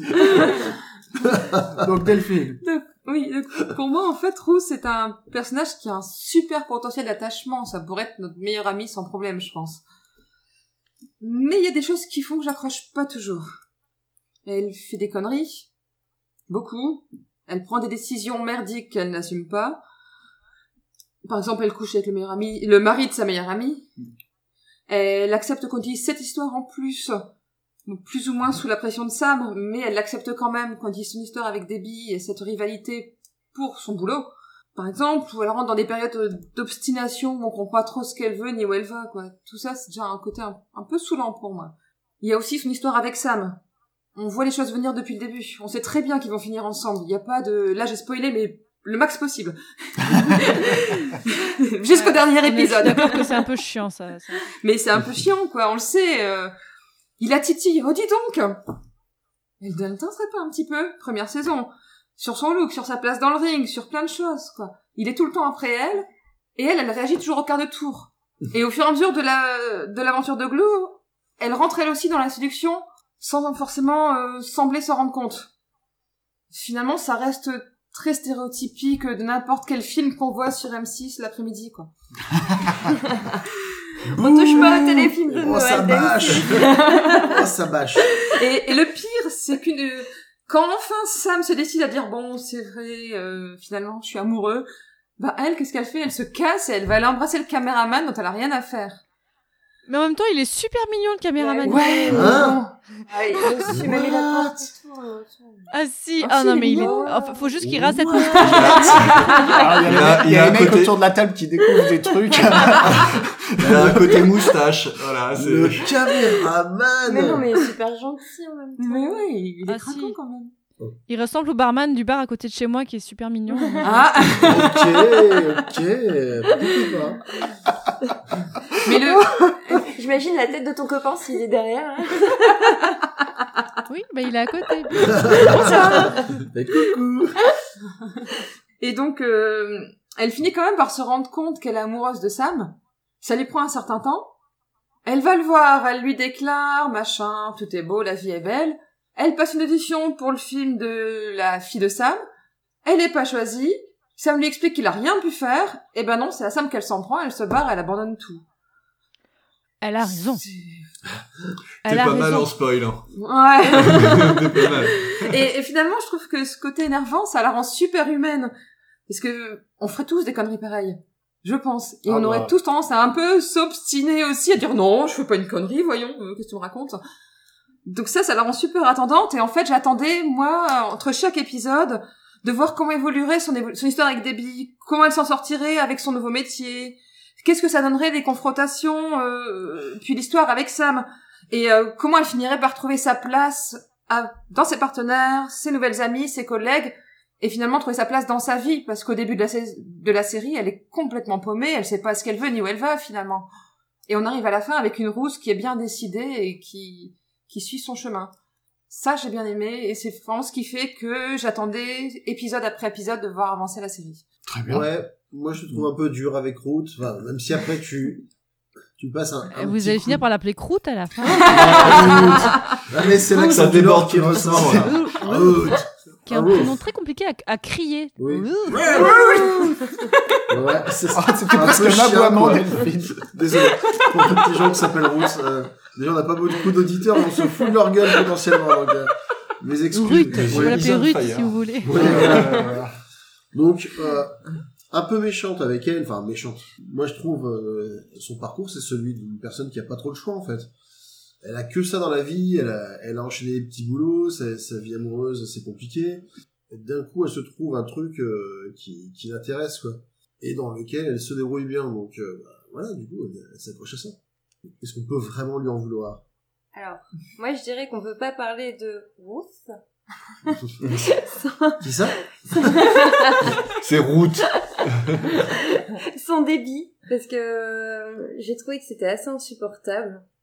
Euh, c'est difficile de voir euh, Ruth évoluer euh, de façon positive avec une amie qui l'attire tout le temps vers le bas, qui reste euh, auto-centrée, qui a un ego surdimensionné et, euh, et une amie qui est complètement bisounours, qui se dit bon bah voilà j'ai fait une erreur, j'ai assumé, je me suis excusée, genre 150 000 fois sur la première saison.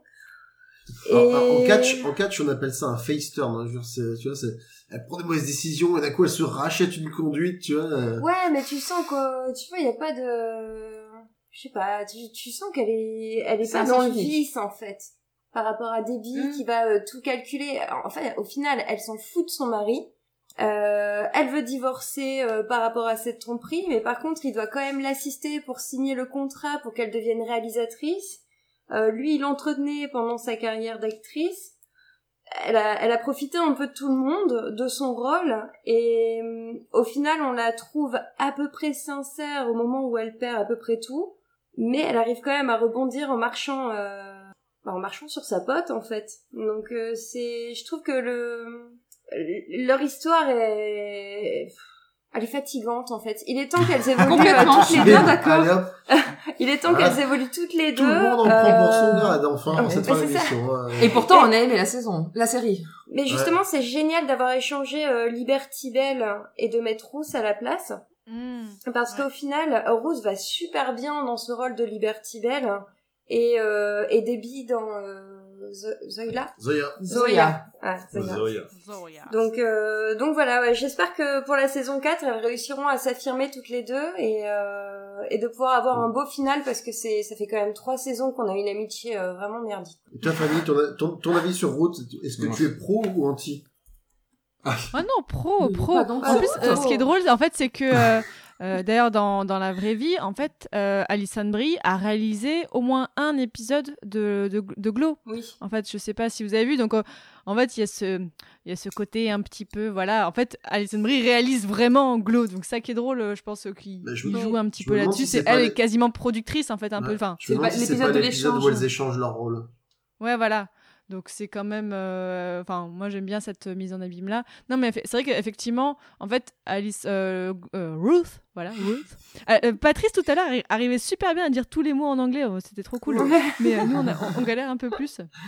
Mais euh, non, mais en fait, ouais, c'est que, fait, comme tu dis tout à l'heure, qu'elle se construit en opposition. En fait, elle, est, elle se construit en réaction et en fait, elle a un petit peu du mal, elle est un petit peu effacée quand elle est toute seule.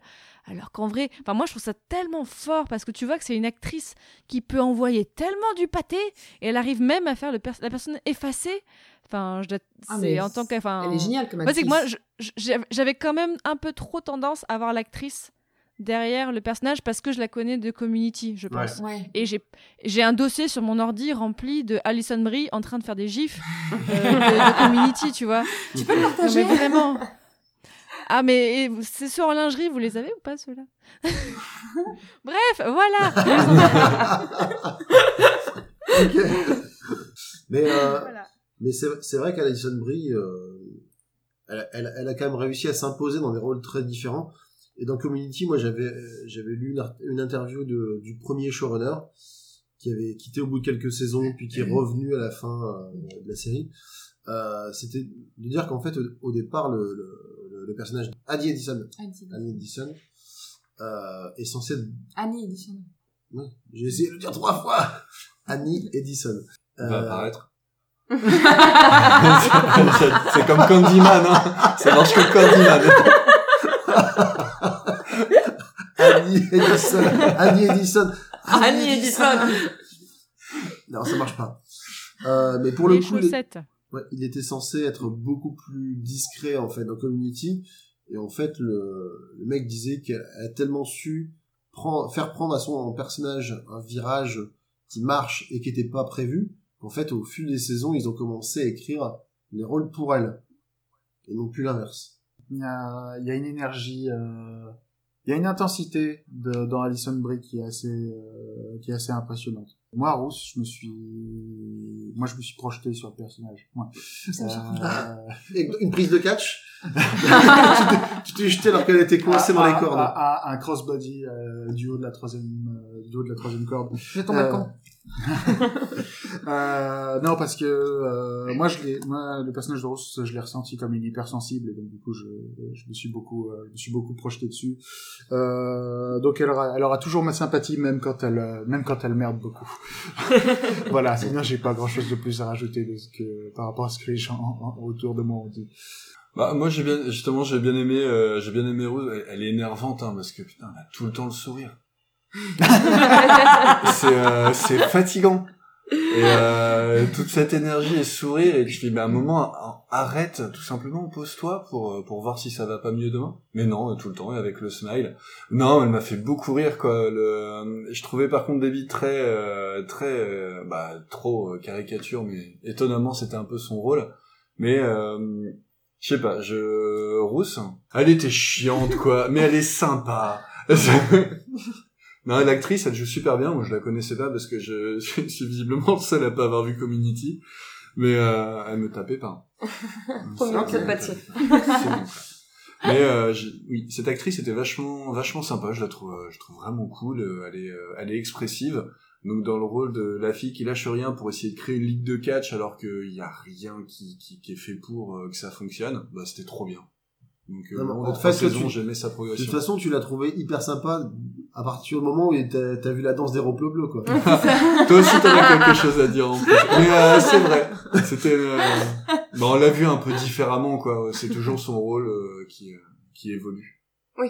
D'une certaine façon, plus ou plus ou moins ascendante. Je sais pas si elle s'attendait à cette évolution-là elle-même. euh. bah non, en fait, elle est un peu vite. Tu vas pouvoir avoir un nouveau, un nouveau gif, du coup, Fanny. Fanny, est-ce que tu as un gif de la danse des Roploplo Euh, attends, ah, c'est très perturbant. Cette danse Roploplo. euh... Mais oui, Bon, très bien. Ouais. Tu, tu peux l'ajouter à ta collection. oui.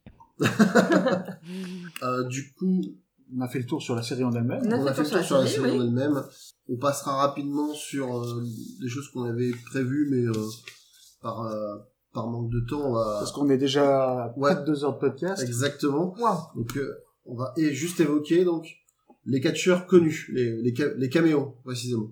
Donc, il y a Tyrus, alias Brodus Clay, donc euh, catcheur qui a officié à Impact et à la WWE. Le f- surtout dans son rôle le plus important dans la WWE en tant que Funkasaurus. Oui, tout à fait.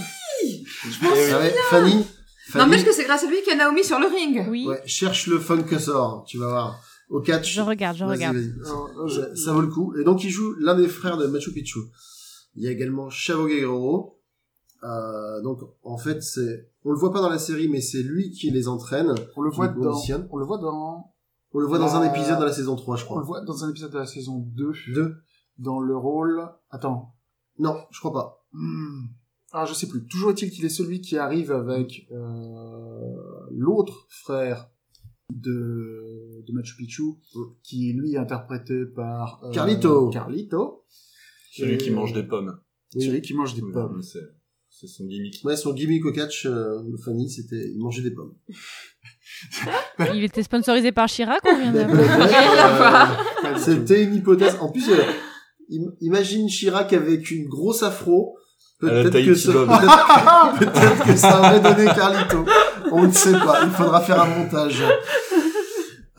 Donc, Chavo Guerrero, euh, qui était euh, le donc Chavo Guerrero Junior, qui est le fils de Chavo Guerrero, qui était un des euh, quatre frères Guerrero, qui est une famille très importante du euh, du catch euh, mexicain. Et parmi les quatre frères Guerrero, il y avait Mando Guerrero, qui lui a entraîné euh, les glows, les vrais glows des années 80. Donc c'est Elle est réussi. Attends, c'est- Celle-là, elle est, est hein, magique. faut Elle est- suivre. c'est un Ah non, truc mais fallait la générationnel. trouver. là, C'est pas mal. Mando Guerrero dans les années 80 a entraîné les vrais glows Excellent. et donc Chavo Ouais. Guerrero, son Ouais. neveu, euh, a entraîné les Ah, euh, glows de la série télé. Et, Bien joué. euh, Eh, t'entends ça, Fanny? Ça, c'est du niveau d'expertise, quand même. Franchement, bravo. Là, euh, là, il a tout défoncé, quoi.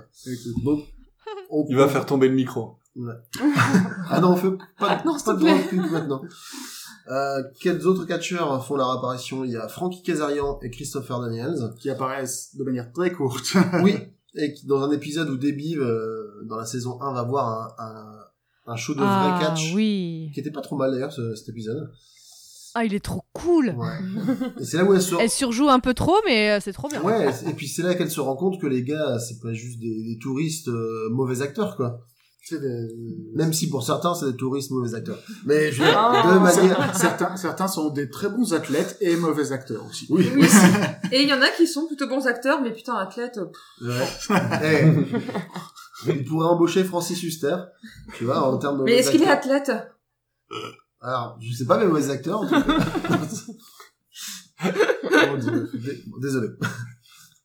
Euh, donc, il y a également Alex Riley, qui joue Steel Horse, Joey Ryan, alias Mr. Monopoly, et il y a également un petit passage de Brooke Hogan, la fille de, du légendaire Hulk Hogan. Toujours lui. Il revient toujours aussi, lui. Il est toujours là, oui. Euh, on a parlé de John Morrison. Oui, on a parlé de John On Morrison. a parlé de John Morrison On a, au tout début. Ah oui. Euh, l'entraîneur, celui qui, alors, l'entraîneur celui un qui joue l'entraîneur des Glow dans la série, pas leur vrai entraîneur, mais celui Mm. qui joue leur entraîneur Oui, dans oui, la oui, oui. série, euh, est donc interprété par John Morrison, C'est vrai. aussi connu sous le nom de Johnny Mundo, aussi connu sous le nom de Johnny Impact, aussi connu sous le nom de Johnny n'importe quoi. C'est, c'est, Qui revient euh, sur le circuit qui- Un autre catcheur à googler, Fanny. Alors, Ah bah j'allais te l'envoyer en fait. Faut que, je me fasse des fiches. par rapport à Hulk Hogan, hein, parce que ben, du coup, Radio Berkatch euh, sans la sextape de Hulk Hogan, Ah, ça n'en est pas un. J'ai découvert que sur Netflix, il y a un documentaire Parlant de cette sextape et du procès et des choses qui ont été mises en place autour. euh, Fanny, euh, a-t-il passé tu, n'es pas au courant de la sextape de C'est un épisode à anecdote. Ah, Fanny est en train de nous envoyer une image par... Ah, Non, euh, c'est Carlito qui envoie une, Ça de John Morrison. John Morrison, quoi. The Shaman Ah, of Sexy. pas la mieux. Oh là là. Ouais. Il y a mieux, Oh il y a là. mieux. Bref, euh, Ouais. la sextape de Hulk Hogan, c'est un petit peu le, le, le- c'est c'est- c'est un petit peu le fantôme qui hante notre podcast. Il revient tout le temps et il vient tout gâcher. Quand je suis tombée dessus sur Netflix, je pense à vous. La seule chose qu'on a besoin de savoir, c'est que euh, elle existe et on a besoin de ne jamais la voir. Voilà, avec un homme ou une femme? Voilà, voilà. Ah, Ouais, je sais pas. femme. Je sais pas, je l'ai pas, je connais pas les protagonistes. Avec son bateau. Il y avait, bah, il y avait, il y avait Hulk Hogan, déjà. Oui, oui, Mais suffisant. avec un homme. Ok. Toi, tu, regardes, tu, tu regarderais un porno avec Hulk Hogan Bah, écoute, il y avait Non, bien Caraïbes. Offshore avec Hulk Hogan. Non, parce que donc, c'est euh, pas, c'est même pas, c'est même pas, c'est même pas Hulk Hogan euh, 30 ans, machin, tout ça. C'est Hulk Hogan 60 ans. Hein. Donc, Encore plus. bref. C'est bon. Donc ça, c'est tout. Ça, c'est pour euh, tous les euh, Les catcheurs euh, les catcheurs célèbres que nous Ouais. connaissons qui étaient dans, dans la série. Ouais. Pour rapidement pour l'évoquer, on vous conseille un documentaire euh, si vous avez envie d'en apprendre plus sur le, le- le vrai glow. Un documentaire qui est paru en 2014, je crois, Ah, 2012. 2012, et 2012. qui et qui retrouve un peu les anciennes actrices de glow, mais du glow original. Euh, et on se rend compte qu'il y a des- vraiment des personnages qui sont très très proches de ce qu'elles ont donné dans la série. Et euh, Par alors, exemple. alors, j'ai j'ai plus son nom. Tu l'as Alors, on a, on avait Ninochka. Ouais, elle s'appelle Ninochka. euh, C'est vrai qu'en en fait, dans la série, il y a aucun des personnages qui a vraiment le nom d'une glow qui a existé dans la Non, réalité. voilà. Mais il y a des parallèles extrêmement évidents. Quand on voit le reportage, c'est clair, quoi. On se dit, Ouais. oh, mais elle, c'est, elle jouait, c'est, bon, bah, du coup, Ninochka, qui était Zoya. On avait soit Americana, soit Babe the Farmer's Daughter, qui était Liberty Bell. Voilà. Oui. Donc, Par exemple, il y a, euh, euh, soit, soit, soit- une paysanne, soit une nana qui se baladait en, en Miss America. en Miss America, c'est ça. On pensait aussi éventuellement à Big Mama, euh, Et, Big euh, Bad Mama. Big Bad Mama, qui était une sorcière vaudou, Voilà. comme euh, Black Magic. Voilà, Black Ouais. Magic. Euh, Il y avait encore euh, Heavy Metal Sisters, Ah, celle-là, qui étaient d'abord les vieilles dames, il faut que je retrouve leur nom, The Housewives. The Housewives. Et Et Heavy c'était évidemment Sisters. nos... Nos, euh, No. nos vieilles mégères, là. Je sais pas si elles... Je sais plus le nom des vieilles mégères. Ah, c'était, c'était pas Edna et quelque Edna chose. et quelque chose. Edna et elle. Est-elle et Edna, ouais, c'est ça. Mais par Ouais. contre, ce qui m'a, enfin moi, ce qui m'a marqué, c'est que, pour en parler très rapidement, en fait, euh, ils retrouvent donc les les, interprètes de Glow, mais 20 ans après, et en fait, euh, le show a été arrêté du jour au lendemain en pleine gloire. Alors, certaines rumeurs disent problème de budget, d'autres disent que c'est le leur producteur, enfin le, mec qui les hébergeait à Las Vegas, euh, qui s'est fait sommer par sa femme pour la petite histoire, Pia Zadora qui a chanté avec Jermaine Jackson, euh, When the Waves Begins to Ah ouais, Fall. c'est ça Ah d'accord. Ouais, c'est ok. du net dropping. C'est incroyable, hein. qui pense, qui pouvait penser qu'on parlerait de Pia Zadora? Qui aurait pensé qu'on parlerait de Jermaine Jackson et Jermaine Jackson. Surtout Jermaine Jackson. Et c'était pas un gage. Hein. Donc en fait, euh, elle, elle trouvait que son mari était beaucoup trop proche des catcheuses, donc elle lui a dit c'est elle ou moi. Donc voilà, c'est deux. Mm. Donc le le show c'est c'est- le show s'est arrêté en disant on fait une pause, on vous recontactera. Et en fait, elles ont jamais été recontactées. Et il y en a, on en voit quelques-unes qui ont jamais digéré en fait, parce qu'il n'y a pas eu de clôture. Euh, elles se sont dit au revoir en se disant à bientôt, et il y en a qui se sont pas revues pendant 30 ans. Et puis elles elles sont passées d'une d'une vie avec euh, plus de 8 heures d'entraînement par jour, elles vivaient glow, elles mangeaient glow, elles dormaient glow. Limite, je me demande si elles baisaient pas glow aussi, quoi, parce que je pensais qu'elles faisaient que ça. Donc. C'était que ça, ouais, que ça. Bah non, Ah ouais, non, je mais pas, ça. qu'est-ce que- c'est que ça? Il y avait même un couvre-feu. dans le docu. Elles étaient ouais. soumises à un couvre-feu, quoi. Cette euh, histoire de couvre-feu, ça m'avait quand même choqué. Mais moi aussi. Et, euh, et puis quand tu vois en plus comment elles étaient traitées par le réalisateur, qui euh, j'ai noté qui qui avait des commentaires très blessants. Il y a le terme abusif qui revient très souvent dans les euh, dans les témoignages. dans les commentaires des catcheuses. Et tu dis, elles sont passées d'une vie comme ça où finalement elles étaient limite prises en otage par le show à plus rien. Ouais. Mais et ce que j'ai trouvé très positif dans ce reportage, c'est qu'au final, elles se rendent compte qu'elles ont la plupart réussi à bien rebondir quand même. Mm. Soit elles ont vécu leur propre vie avec pas mal de succès, comme agent immobilière ou euh, agent de banque ou des choses comme ça. Soit elles sont restées dans le monde du catch et elles ont aussi une carrière euh, derrière elles qui est plutôt marquante. La, la seule dont on a parlé, ce qui m'a euh, serré le cœur, c'était Mountain Fiji, Ouais. donc qui est reprise dans la série par euh, Machu Picchu. Machu Picchu. Et elle, en fait, toute sa vie, elle a attendu le retour de Glow et elle n'a vécu que pour ça, j'ai l'impression. Et ça m'a rendu très très triste quand on la Ouais. voit au fur et à mesure. Dans le euh, documentaire, on, on la voit toute cassée physiquement, pas d'avoir fait plein de portées, toute cassée moralement aussi. Enfin, ça fait. ouf. C'est chaud. quoi. C'était assez dur. La fin du Ouais. documentaire était, était Ouais. assez dure. à Donc, encaisser. en tout cas, on- je vais pas le regarder alors. Je, je Ouais, plutôt- pas l'avoir franchement, vu. Et donc- euh, et malgré cette fin- de envie le voir, quoi. Et malgré cette fin de reportage qui est très dure, moi ce que je note au final, c'est qu'elles sont toutes super positives sur leur expérience. Ouais. Pour elles, ça fait partie pour la plupart des meilleures années de leur vie. Ah, et puis elles ont contribué à quelque chose. quoi. C'est pas... Ça s'est pas éteint, c'est, elles ont fait partie de- d'une histoire, et justement, ça repart. non seulement ça, mais en plus, mais c'est vrai qu'au moment où c'est tourné, la série Glow n'existait pas. Non. Donc en fait, euh, elles, elles- elles ont découvert encore après le reportage une partie de leur héritage quelque part. Ouais. Ah, c'est bien, ça. J'aimerais bien d'ailleurs avoir leur retour maintenant sur cette série. Mhm. Ce sera intéressant. Oh, il, doit y avoir, il y a dû y avoir des interviews.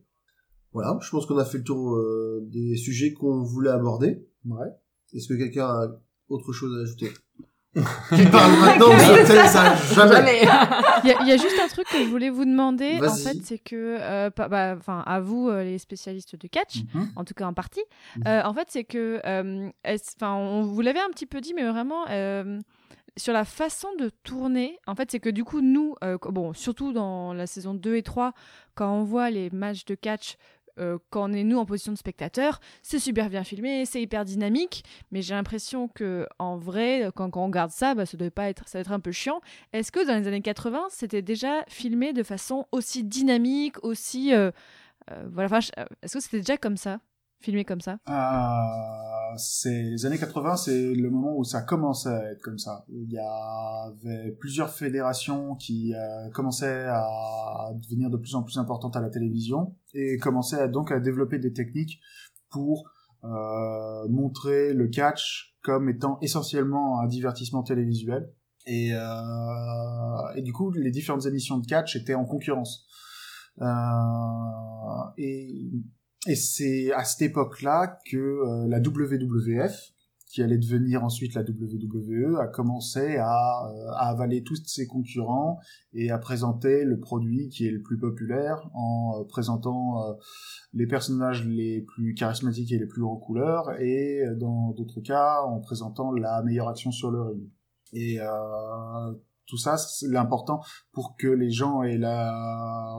puissent avoir le meilleur spectacle sur le ring. Il y a eu euh, le développement de euh, bah, euh, l'entraînement sur le tas, de euh, beaucoup de caméramans, une façon de chorégraphier les matchs particulière afin que l'action ait lieu dans le champ de la caméra, ce genre de choses. Donc Mm. euh, c'est dans, dans cette époque-là, dans les années dans les années 80, on commence à voir une sophistication supplémentaire dans le catch qui est vraiment euh, faite pour la télévision.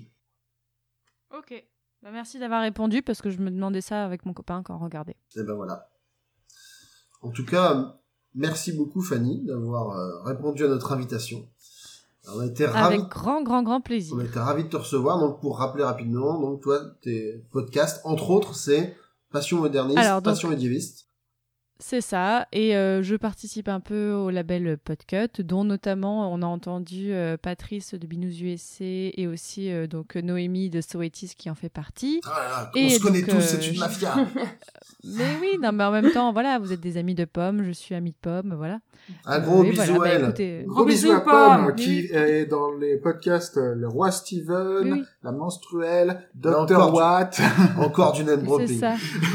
non, et puis euh, quand même, voilà, vous aviez un jour cité euh, Passion médiéviste dans votre podcast quand Oui, sur notre format Super Jeux fêtes. Royal. C'est vrai.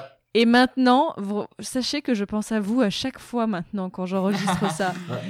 Et j'imagine Charlemagne se battre en tenue de catch. Ben, ben, jour à de revanche, ton prochain défi, c'est de nous citer dans ton prochain Passion médiéviste euh, ou, Battle ok, Royale. Challenge.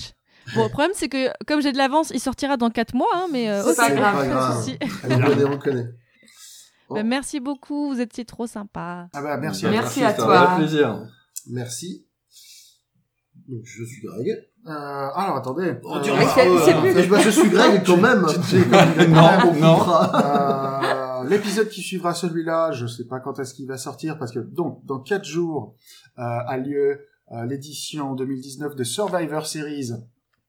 Je sais pas si après euh, l'enregistrement qu'on vient de faire, on va directement enchaîner la semaine prochaine un autre enregistrement. Donc on vous tiendra au courant sur notre compte Twitter Radio Beer Catch, euh, tout attaché sans accent, et sur notre page Facebook euh, Radio qui est Beer Catch. juste Radio Beer Catch.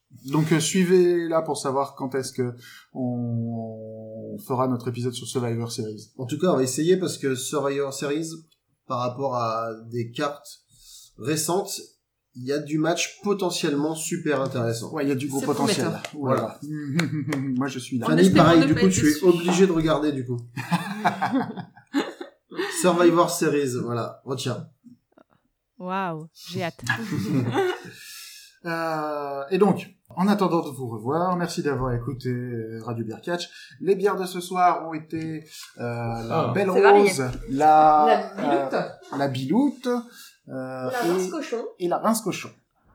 Et moi, de la mort subite à la, à, à la crique. Eh ben, parfait. Bien. Très bien, dans le thème. Tu étais dans le thème. Tu étais dans le thème, parfait. Euh, J'ai été Quentin. Ah. Je, je, fus- je fus. Il était Charlie.